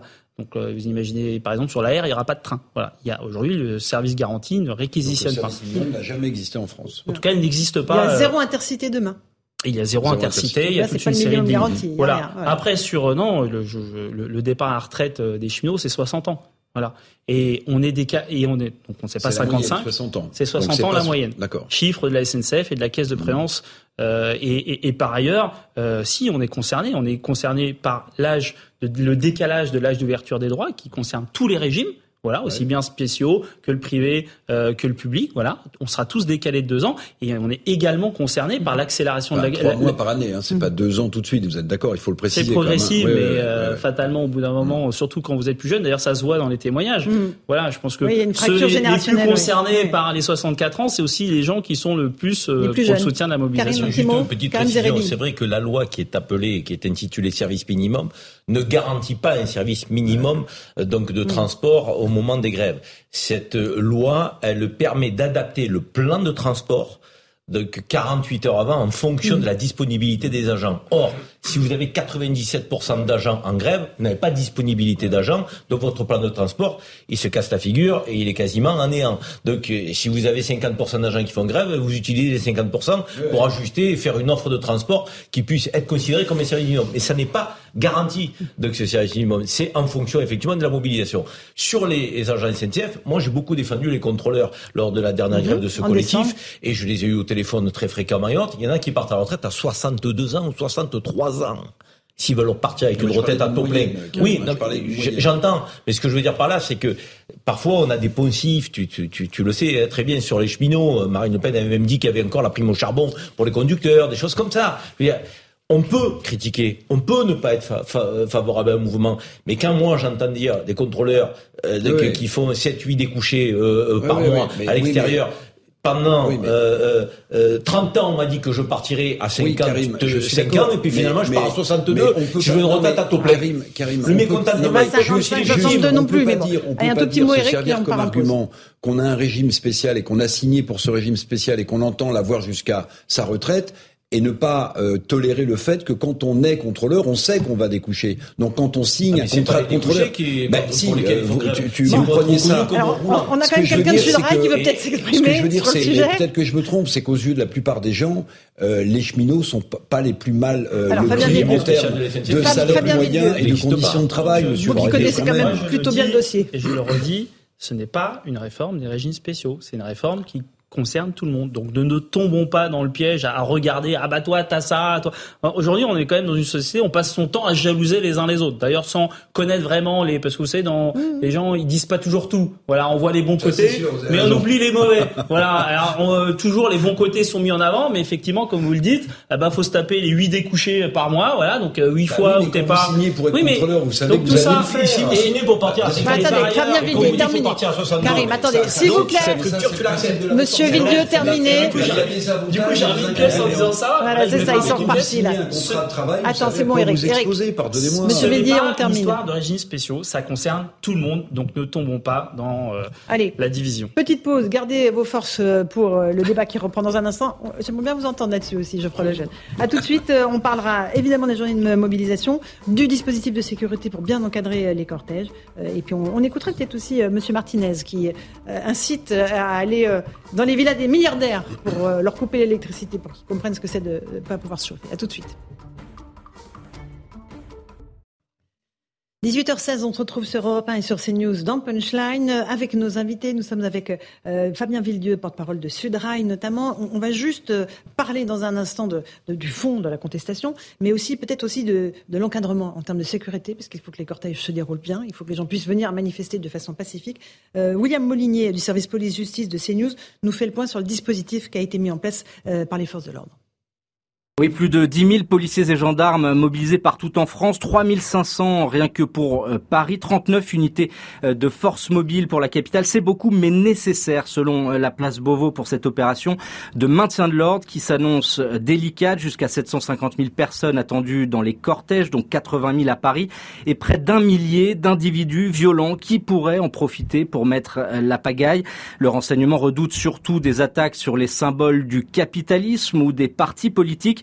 Le ministre de l'Intérieur a d'ailleurs donné des consignes pour euh, protéger les permanences des élus et des parlementaires. Demain, la gestion du maintien de l'ordre va être scrutée de très près. C'est un équilibre compliqué à trouver puisque les autorités veulent pouvoir garantir la liberté de manifester. Cela suppose que les CRS et les gendarmes euh, mobiles encadrent à bonne distance les cortèges tout en restant suffisamment au contact pour ne pas laisser le champ libre aux euh, casseurs. Un juste milieu donc pas facile à trouver, d'autant que cette journée de mobilisation demain va très certainement donner le ton pour les suivantes. Merci beaucoup William Molinier. Qu'est-ce que vous redoutez, Fabien Villedieu euh, Des violences On sait que les, les syndicats les condamnent évidemment.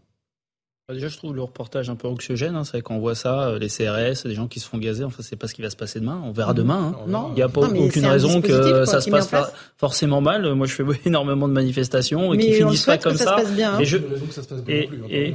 Bah si, bah, si parce que les manifestations avec les cortèges syndicaux sont généralement des manifestations assez encadrées, mhm. voilà, où ça se passe très très bien. Voilà. Il y a des premiers mecs qui ne sont pas très, bien passés, Monsieur Villedieu. Oui, c'est vrai, mais c'est pas parce que ça s'est très pas bien passé à une manifestation que systématiquement. Et c'est vrai quand on regarde ça, Enfin, peut-être que ça peut inciter à se dire ah bah tiens, je vais peut-être pas y aller parce que j'ai pas envie de me faire gazer. C'est vrai que les gens, quand ils vont en manifestation, c'est pas pour se faire gazer. Voilà. Donc, mais les policiers vont pas non plus encadrer les manifs pour vous gazer.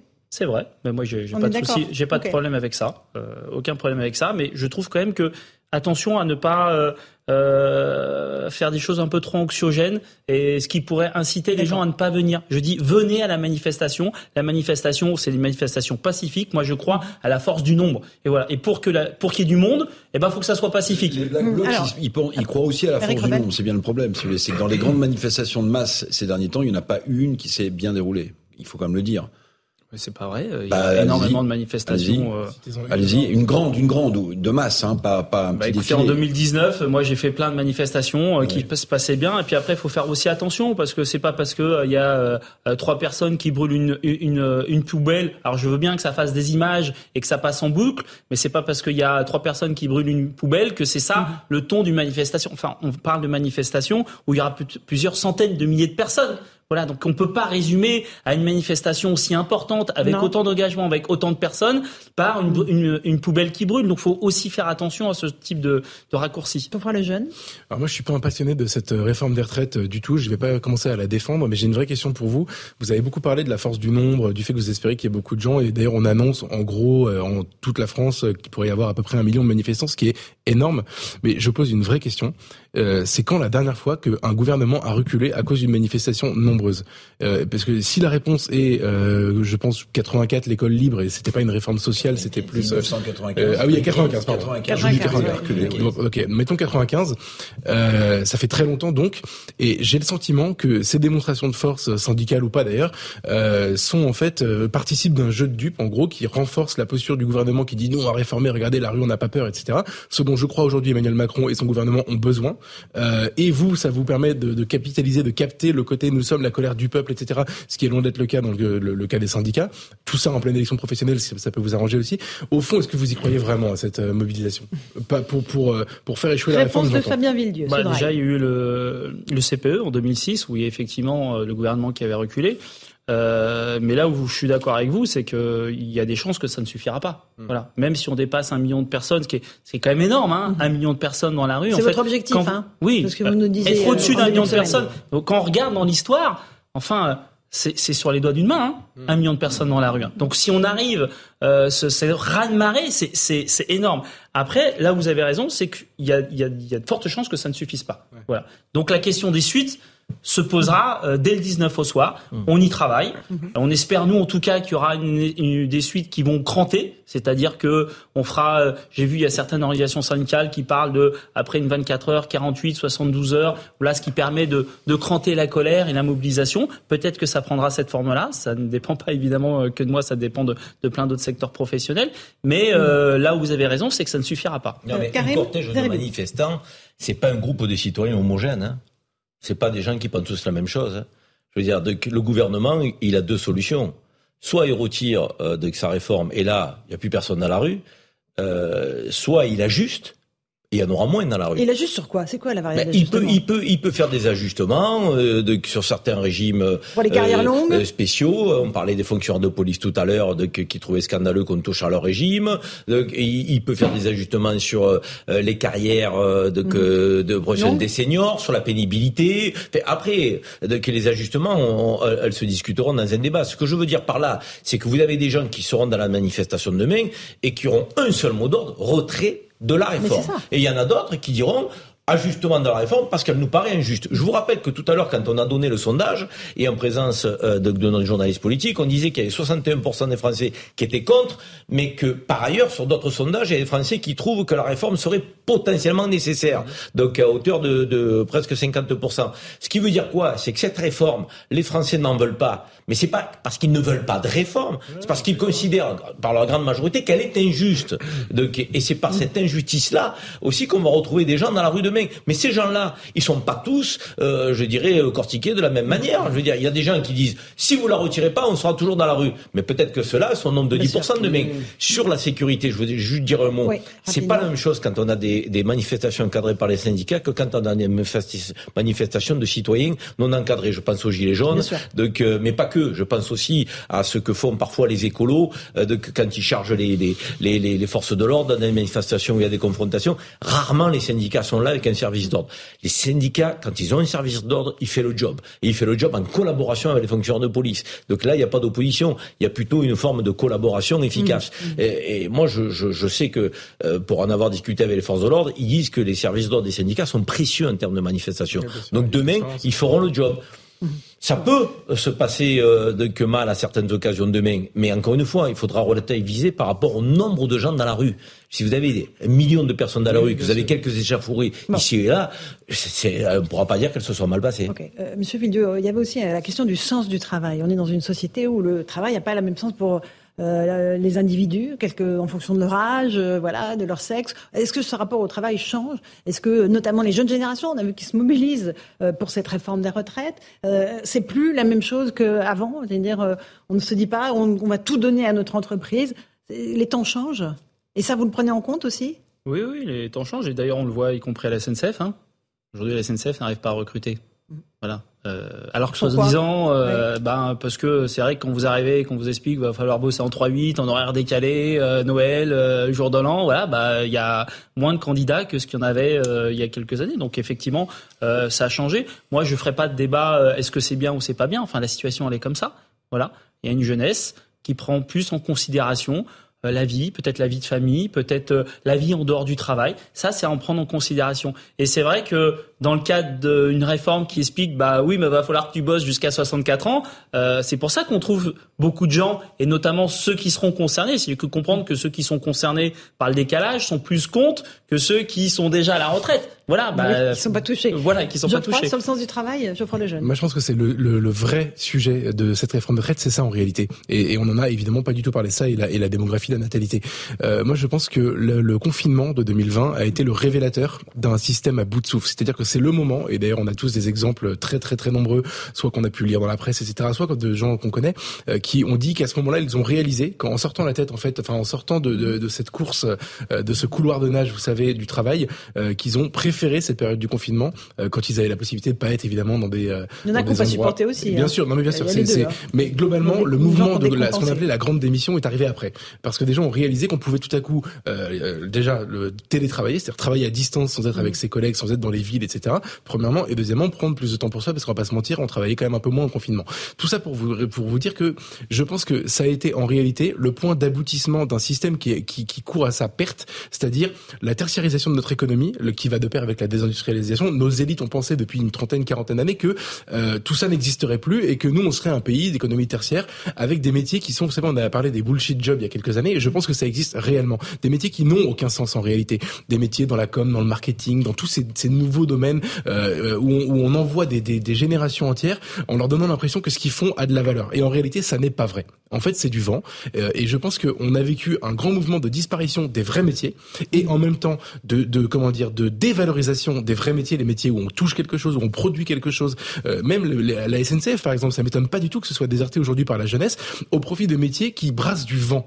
Et notre l'économie française en réalité brasse de plus en plus de vent. Moi, je suis sidéré quand je vois les intitulés des nouveaux jobs, par exemple, qui sont quasiment jamais en français.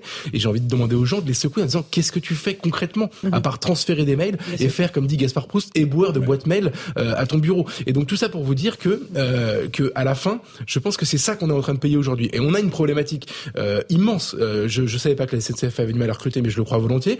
Euh, on a les boulangers qui sont dans la panade et qui n'arrivent plus à vivre de leur métier.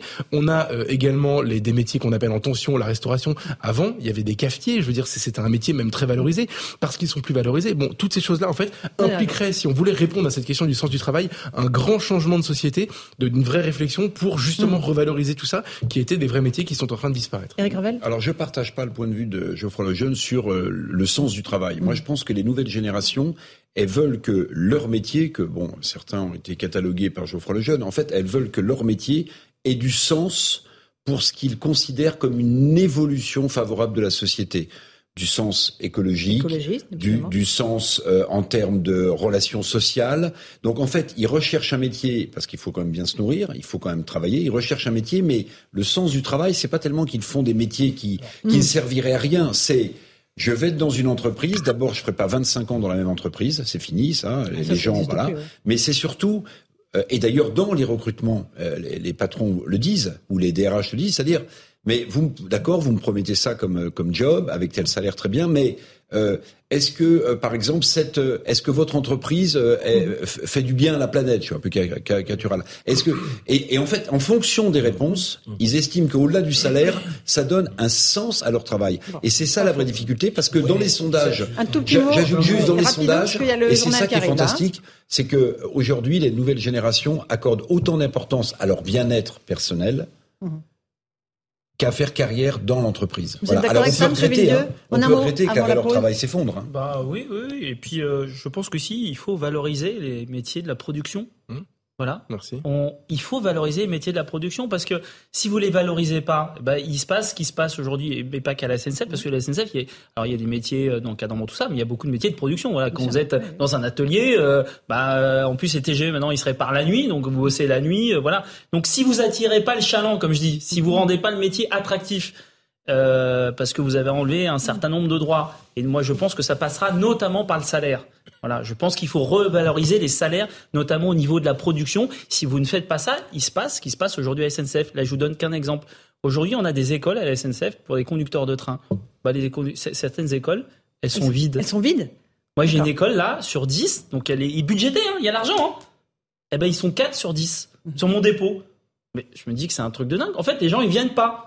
Vous avez tout ce qu'il faut. Donc du coup, bah, il manque des effectifs. Donc du coup, bah, les trains, bah, ils sont supprimés parce que les trains sont pas automatiques. Donc les mmh. gens ils gueulent, disent c'est quoi cette qualité de service? Les trains sont supprimés. Donc il faut revaloriser notamment ces métiers mmh. de la production. On continue ce débat dans un instant passionnant. Vous aurez tous la parole. Mais d'abord, c'est le rappel des titres de l'actualité. Il est 18h30 et c'est Mathieu Devez qui nous le présente.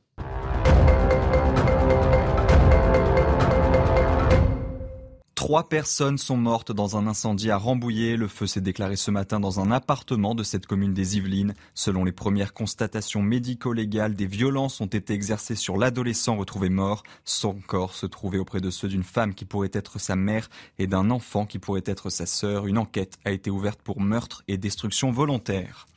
L'essentiel des risques de coupure d'électricité est derrière nous. Le gestionnaire RTE se veut rassurant pour l'hiver. Invité sur France Info, le président du directoire salue la sobriété des ménages et des entreprises. Prudence tout de même en cas de période de froid longue et importante, car EDF doit débrancher prochainement plusieurs réacteurs nucléaires pour maintenance. Le parquet de Grenoble a ouvert une enquête pour abus de biens sociaux concernant la société Gosport. Les commissaires aux comptes ont transmis plusieurs révélations de faits délictueux. Le tribunal de commerce doit se prononcer demain sur l'avenir du groupe. Gosport emploie plus de 2000 salariés en France. Merci beaucoup Mathieu Devez. 18h31, on fait une petite pause. On se retrouvera avec Fabien Villedieu de Sudrail, Karim Zerebi, Eric Revel, Geoffroy Lejeune. On aura aussi en ligne Robert Ménard, maire de Mézières. Il nous dira ce qu'il pense de la mobilisation de demain. A tout de suite dans Punchline. 18h35, toujours en direct sur Europe 1 et sur CNews pour Punchline. Avec cette annonce, on a les premières baisses de production d'électricité, mais sans coupure de courant. Évidemment, c'est euh, une des conséquences de la mobilisation euh, euh, contre la réforme des retraites. Demain, beaucoup de monde dans la rue, à l'appel des organisations syndicales. Nous sommes avec Fabien Villedieu de Sudrail, avec Karim Zerebi, Geoffroy Lejeune et Eric Reval. On a aussi en ligne Robert Ménard, le maire de Béziers. Bonsoir, monsieur le maire. la mobilisation, vous la voyez importante demain. les Français sont massivement contre cette réforme. Et évidemment, les syndicats vont mobiliser. Manifestement, il y aura beaucoup de monde, moi, si j'en juge par le nombre de, de gens grévistes, y compris à, la mairie. Oui, euh, il y a longtemps, longtemps, même jamais, je n'ai vu autant euh, de, gens qui nous annoncent qu'ils vont faire grève. D'ailleurs, ça pose tout un tas de problèmes, mais je ne vais pas m'étendre ici dans les écoles et même dans le personnel pour remplacer les enseignants, pour accueillir les, enfants dans les classes. Oui, il y a une vraie mobilisation, il y a une vraie inquiétude il y a un vrai problème. Et puis, il y a aussi, il faut le dire, un, discours euh, d'une démagogie qui est tenue, qui fait peur aux gens. Aujourd'hui, quand j'entends un certain nombre de responsables politiques ou, syndicaux nous expliquer qu'on peut ne pas faire de, réforme de, la retraite, ils nous mentent, juste mentent. Alors ensuite, on voit comment on fait pour que les, gens qui gagnent le, moins d'argent, les gens qui travaillent depuis le plus longtemps, les gens qui font le boulot le plus difficile, on voit comment on peut s'occuper d'eux. Et il ne faut pas expliquer aux gens que demain, on n'a pas besoin de changer quoi que ce soit, parce que demain et après-demain, ce, sera les ce seront les retraités qui le paieront. Je trouve que donc il y a une vraie inquiétude que je comprends dans des situations difficiles. Je le vois évidemment autour de moi, mais je pense qu'il y, a un discours euh, qui, est, qui est répandu par les uns et les autres qui un discours de, la, de démagogie, une fois de plus. Ah. Un certain nombre de gens, en particulier dans, dans la classe politique, euh, n'ont pas envie de faire des propositions pour qu'on règle ce problème-là. Ils ont envie d'être contre le chef de l'État. Dans ma ville, l'objectif, c'est pas d'être contre le chef de l'État, c'est de rendre les gens de ma ville un peu plus heureux. Alors, c'est moins ambitieux, mais c'est ça. Mais oui, demain, je pense qu'il y aura beaucoup, beaucoup de monde en, grève. et beaucoup, beaucoup de monde dans, les manifestations. Restez avec nous, Robert Ménard. On va essayer de vous, de vous avoir, euh, parce que la liaison n'est pas très, très bonne euh, pour nos auditeurs. Fabien Villedieu, il y a de la démagogie dit Robert Ménard, à la fois du côté du gouvernement, à la fois du côté des syndicats, parce qu'il faut qu'il y ait une réforme. Sinon, le système ne euh, va pas être pérenne. Non, il n'y a pas de démagogie, il y a juste un désaccord. Voilà, aujourd'hui, on peut, moi, je peux l'entendre qu'il y ait des problèmes de financement. Mais du coup, on trouve ces financements. Aujourd'hui, on va faire finalement poser le financement sur les salariés en leur demandant de travailler euh, plus longtemps. Mais pourquoi est-ce qu'on ne trouverait pas, euh, par exemple, moi, quand je vois qu'à 62 ans, aujourd'hui, pas dans 20 ans, il y a 70% des salariés qui ne travaillent déjà plus. Parce qu'effectivement, il y a plein de boîtes où euh, c'est compliqué euh, de bosser à 62 ans, ce qui fait qu'ils sont ni à la retraite, ni au chômage. ils sont, voilà, ils attendent. bon, bah, ça, il y a le travail des seniors, il y a un travail à faire.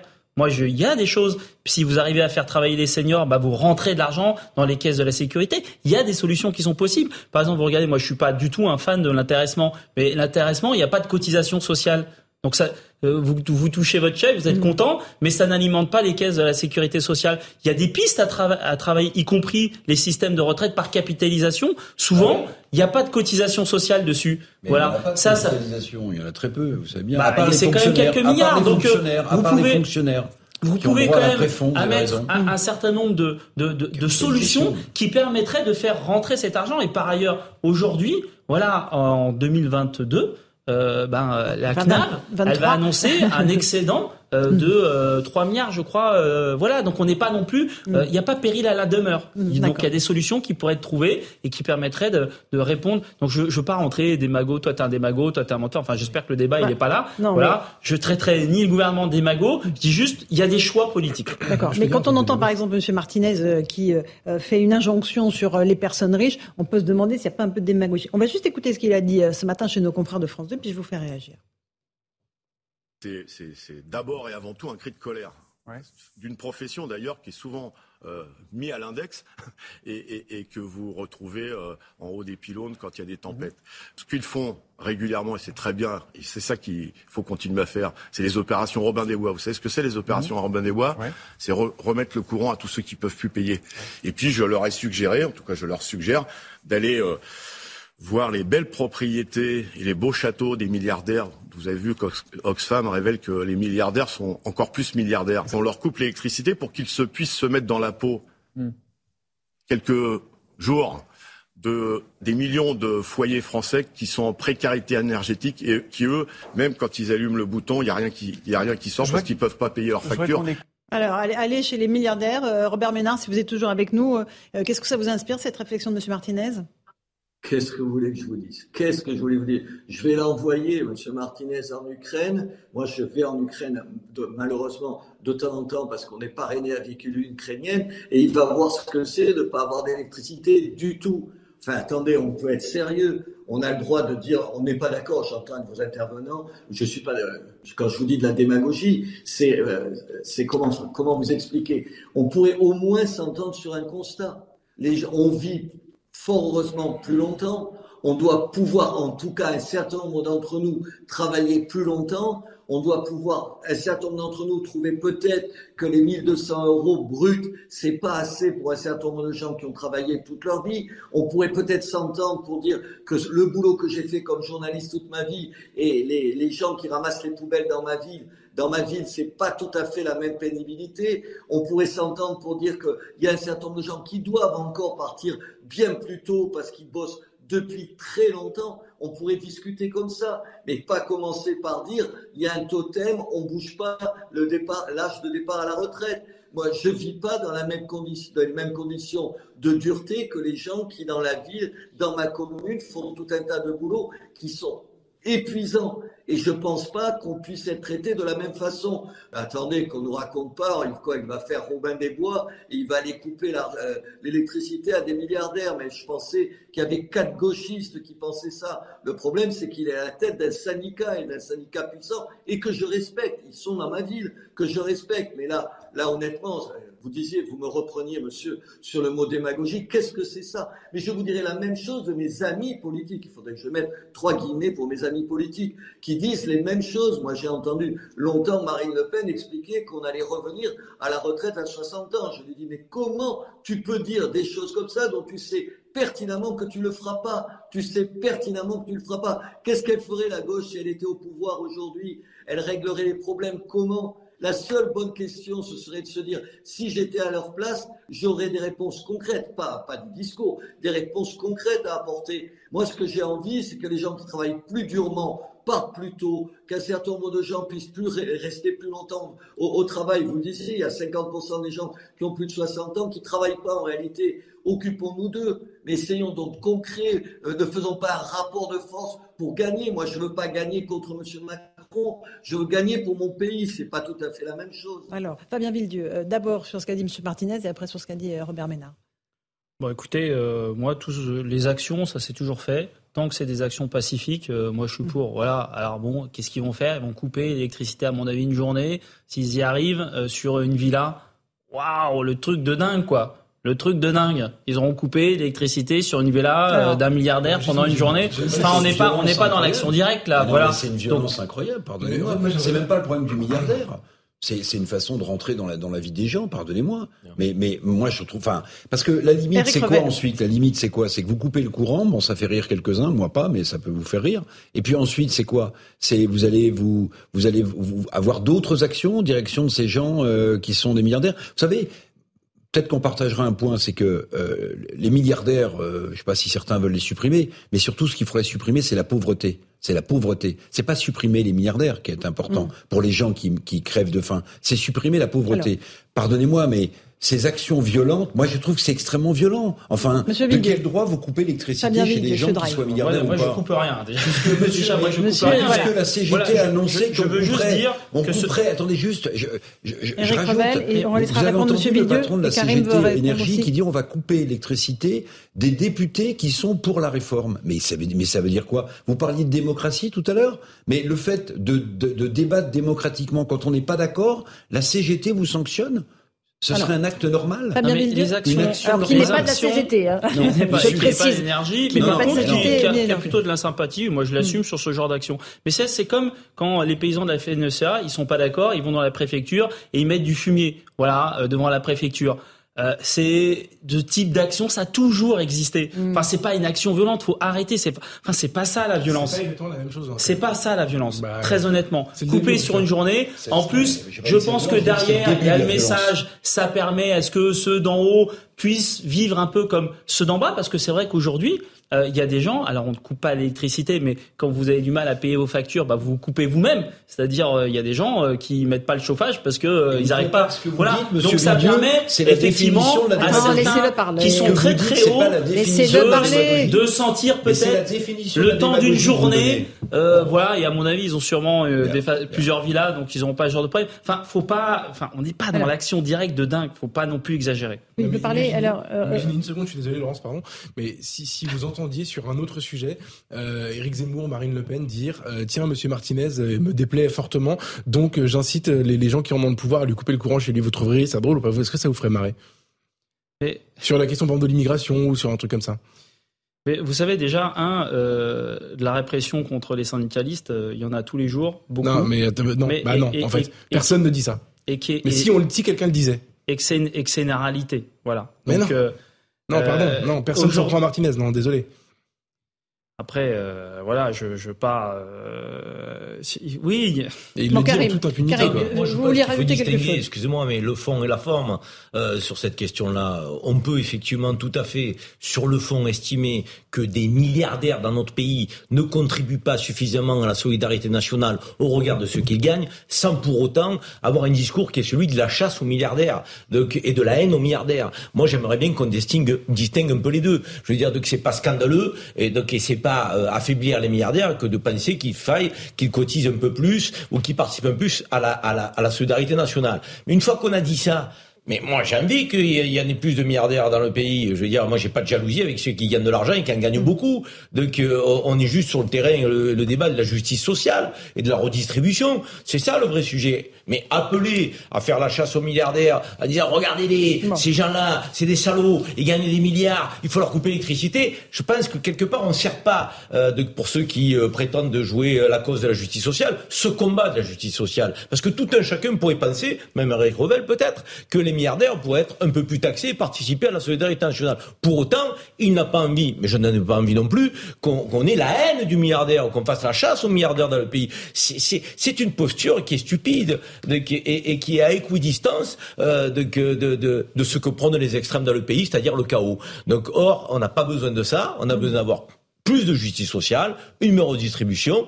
Effectivement, le débat des retraites, on aurait pu estimer qu'il y a des retraités très aisés qui auraient pu participer euh, donc au financement de notre système par répartition. On n'a jamais abordé. On va voir qu'il y a d'autres élus euh, qui euh, mettent aussi un petit peu le feu aux poudres. Je pense aux élus verts, écologistes, Marine mmh. Tondelier qui appelle à faire de la France une ZAD. On va juste écouter Olivier Véran, le porte-parole du gouvernement, qui dit attention, oui aux manifestations, non au blocage. Et la réponse de Marine Tondelier, écoutez être capable de contester, de manifester, de débattre, oui. Bloquer le pays et bloquer le quotidien des Français, non. Alors oui, je vous le confirme, nous allons faire la ZAD, pas juste à l'Assemblée, mais dans toute la France, dans les semaines qui viennent. Nous serons une zone à défendre. Voilà, une ZAD, faire de la France une ZAD, qu'est-ce que ça vous inspire euh, Alors, peut-être Monsieur Villedieu en premier? Ça c'est de la sémantique de la dans un meeting. Voilà, dans un meeting, il y a toujours des effets. Euh, non, mais c'est pas la première fois qu'elle dit ça. Hein. Un petit peu, un petit peu partout. Mais par contre, moi, je, oui, je pense qu'il y a un vrai souci de répartition des richesses quand même en France, et je pense qu'il y a beaucoup de citoyens qui sont choqués qu'au moment où on va leur demander euh, de faire des efforts, de travailler plus longtemps, de voir que là, en 2022, les bénéfices des, des entreprises, je parle pas uniquement des grands groupes, ils vont exploser. Voilà, ça, ça choque. et les gens, les gens, mais on le dit, mais on le dit, on le dit gentiment, tranquillement. On peut faire de temps en temps des petites actions symboliques qui sont des actions pacifiques. Voilà, c'est une façon aussi de, de faire passer un message. Voilà, euh, c'est comme euh, bon.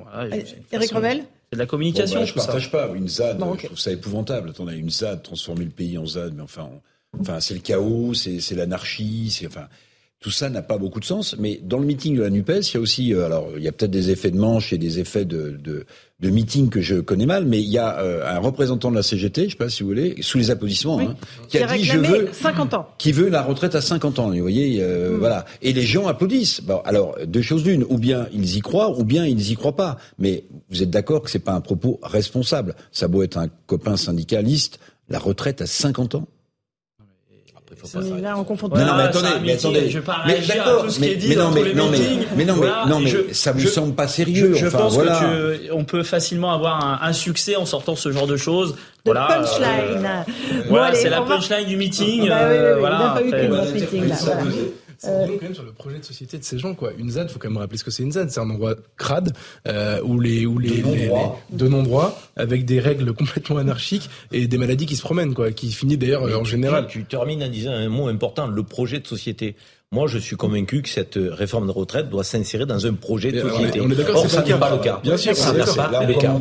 Vous savez, moi, je ne suis pas un, fan de, de, des ZAD, mais en tout cas, c'est aussi pour avoir connu beaucoup de jeunes qui étaient dans le genre de ZAD, c'est aussi euh, une, une contre-société, un contre-modèle de société où ils te disent peut-être avec leurs défauts, leurs qualités, ça, j'ai pas de souci. Moi, j'aurais du mal. Et la violence. et la mais, violence. Mais une partie des jeunes, il faut aussi les écouter, qui disent voilà, le système marchand en permanence, ça les, écoute, ça les dégoûte, et ils veulent vivre à ils ne pas vivre là-dedans. Il faut aussi les écouter. Il n'y a pas que du mal là-dedans.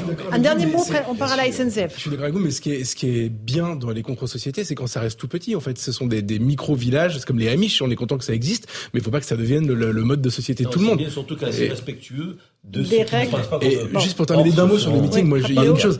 Très souvent, on vous oppose ça, vous les syndicalistes, ce discours-là. Enfin, le Rassemblement national vous oppose ça. Et moi, je vais poser la question parce que honnêtement, je pense que c'est une bonne question à laquelle aucun syndicaliste ne répond. Mais tous les gens qui sont sur la, la, la, fiche meeting de la Dupes et tous les gens qui seront dans la rue demain sont des gens qui, il y a six mois, ont appelé à voter Macron. Alors, je vous dis pas qu'il fallait appeler à voter Marine Le Pen. Je comprends que ce soit pas vos idées, etc. En revanche, à partir du moment où vous connaissiez le projet de Macron sur la, la, retraite, en plus, il parlait de 65 ans dans son dans sa campagne. Je ne comprends pas qu'à l'époque, alors que Marine Le Pen, elle disait attention, il va vous faire la retraite, euh, la réforme des retraites. Je ne comprends pas ce soutien unanime à ce moment-là. Ah, moi, j'ai aucun souci. J'ai pas voté ni pour l'un ni pour l'autre au second tour, donc je me sens pas concerné. voilà, parce que les gens me disent, oui, mais t'avais qu'à pas voter pour lui. Mais j'ai pas voté pour lui. Justement, parce qu'en tant que syndicaliste, je savais tout ce qu'on allait se taper. Qui ont voté euh, pour voilà. Allez, on vote pas que pour le projet de retraite. C'est le seul sujet qui a Allez, priorité à la SNCF. C'est pas vous qui allez contredire, Monsieur Villedieu. On retourne euh, gare Montparnasse avec Augustin Donadieu et Jean-Laurent Constantini. Euh, bonsoir à vous, euh, messieurs. Vous avez rencontré les usagers. Pour certains, la galère a déjà commencé. Hein. C'est déjà fait effectivement, les difficultés ont déjà commencé pour beaucoup de voyageurs. Beaucoup de voyageurs qui continuent de recevoir sur leur téléphone portable des notifications les informant de l'annulation euh, de leur train. C'est le cas de ce monsieur que l'on a rencontré il y a quelques minutes qui a rappelé sa fille en urgence pour lui dire ce soir je dors chez toi à Paris. Ou alors cette femme qui n'avait pas prévu de dormir à l'hôtel ce soir et qui n'est même pas certaine de pouvoir rentrer chez elle à Bordeaux euh, demain. Alors pour d'autres, eh bien, ils sont plus chanceux. Après une trentaine euh, de minutes d'attente au niveau des guichets de la SNCF, eh bien, les les agents leur, ont annoncé la bonne nouvelle. Un train euh, les attend. Ils peuvent euh, échanger leur, euh, leur billet de train. Mais ce n'est pas le cas de tout le monde. Ce que l'on voit ici, c'est qu'une bonne partie de ces usagers sont en colère, mais une autre, tout aussi grande, comprend les revendications de la SNCF et soutient le mouvement. Ils nous disent c'est un moindre mal. Nos trains annulés sont un moindre mal par rapport à cette réforme des retraites que l'on combat. Alors attention, gare à ceux qui voudraient monter dans un train qui n'est pas le leur. C'est le cas de cette femme que l'on a rencontrée tout à l'heure, son train prévu après 19h a été annulé. Elle a tenté de monter dans un train qui desservait sa destination. Les agents de la SNCF l'ont reconduite sur le train. Elle tentait de trouver une solution au niveau des guichets. Merci beaucoup Augustin Danadieu, Jean-Laurent Constantini. Euh, est-ce que vendredi, le trafic sera normal à la SNCF, Monsieur Félieu, pour terminer? Non, non, parce qu'effectivement, il y a un certain nombre d'agents, euh, notamment ceux qui sont découchés, qui se retrouvent pas au, bon endroit, vu qu'ils étaient en grève. Donc, du coup, ça crée toujours des, des perturbations, euh, notamment le lendemain. Donc, pas de retour à la normale avant quoi Avant samedi, dimanche? un, peu plus qu'à la marge. Hein. Je sais qu'il y aura des plans de transport vendredi. Notamment en Ile-de-France, parce que quand vous avez des taux de grévistes, en gros là, les conducteurs de train, il y a 80%, on a les chiffres, 80% des conducteurs de train sont en grève demain, donc ça va un peu désorganiser la production, y compris ça va prendre sur le vendredi avec un mouvement qui se répétera la semaine prochaine?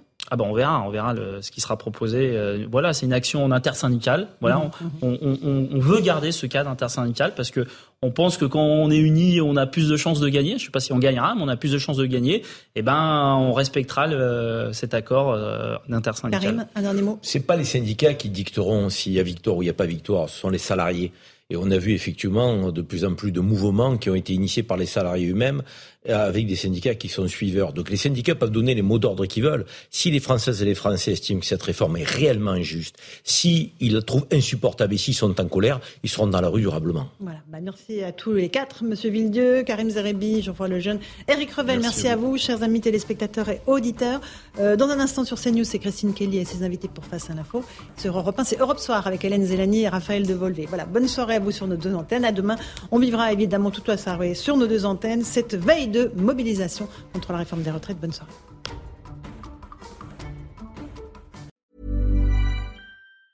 Planning for your next trip?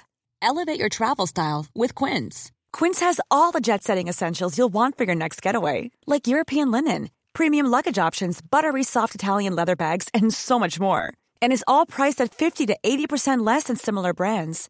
Plus, Quince only works with factories that use safe and ethical manufacturing practices. Pack your bags with high-quality essentials you'll be wearing for vacations to come with Quince. Go to quince.com slash pack for free shipping and 365-day returns.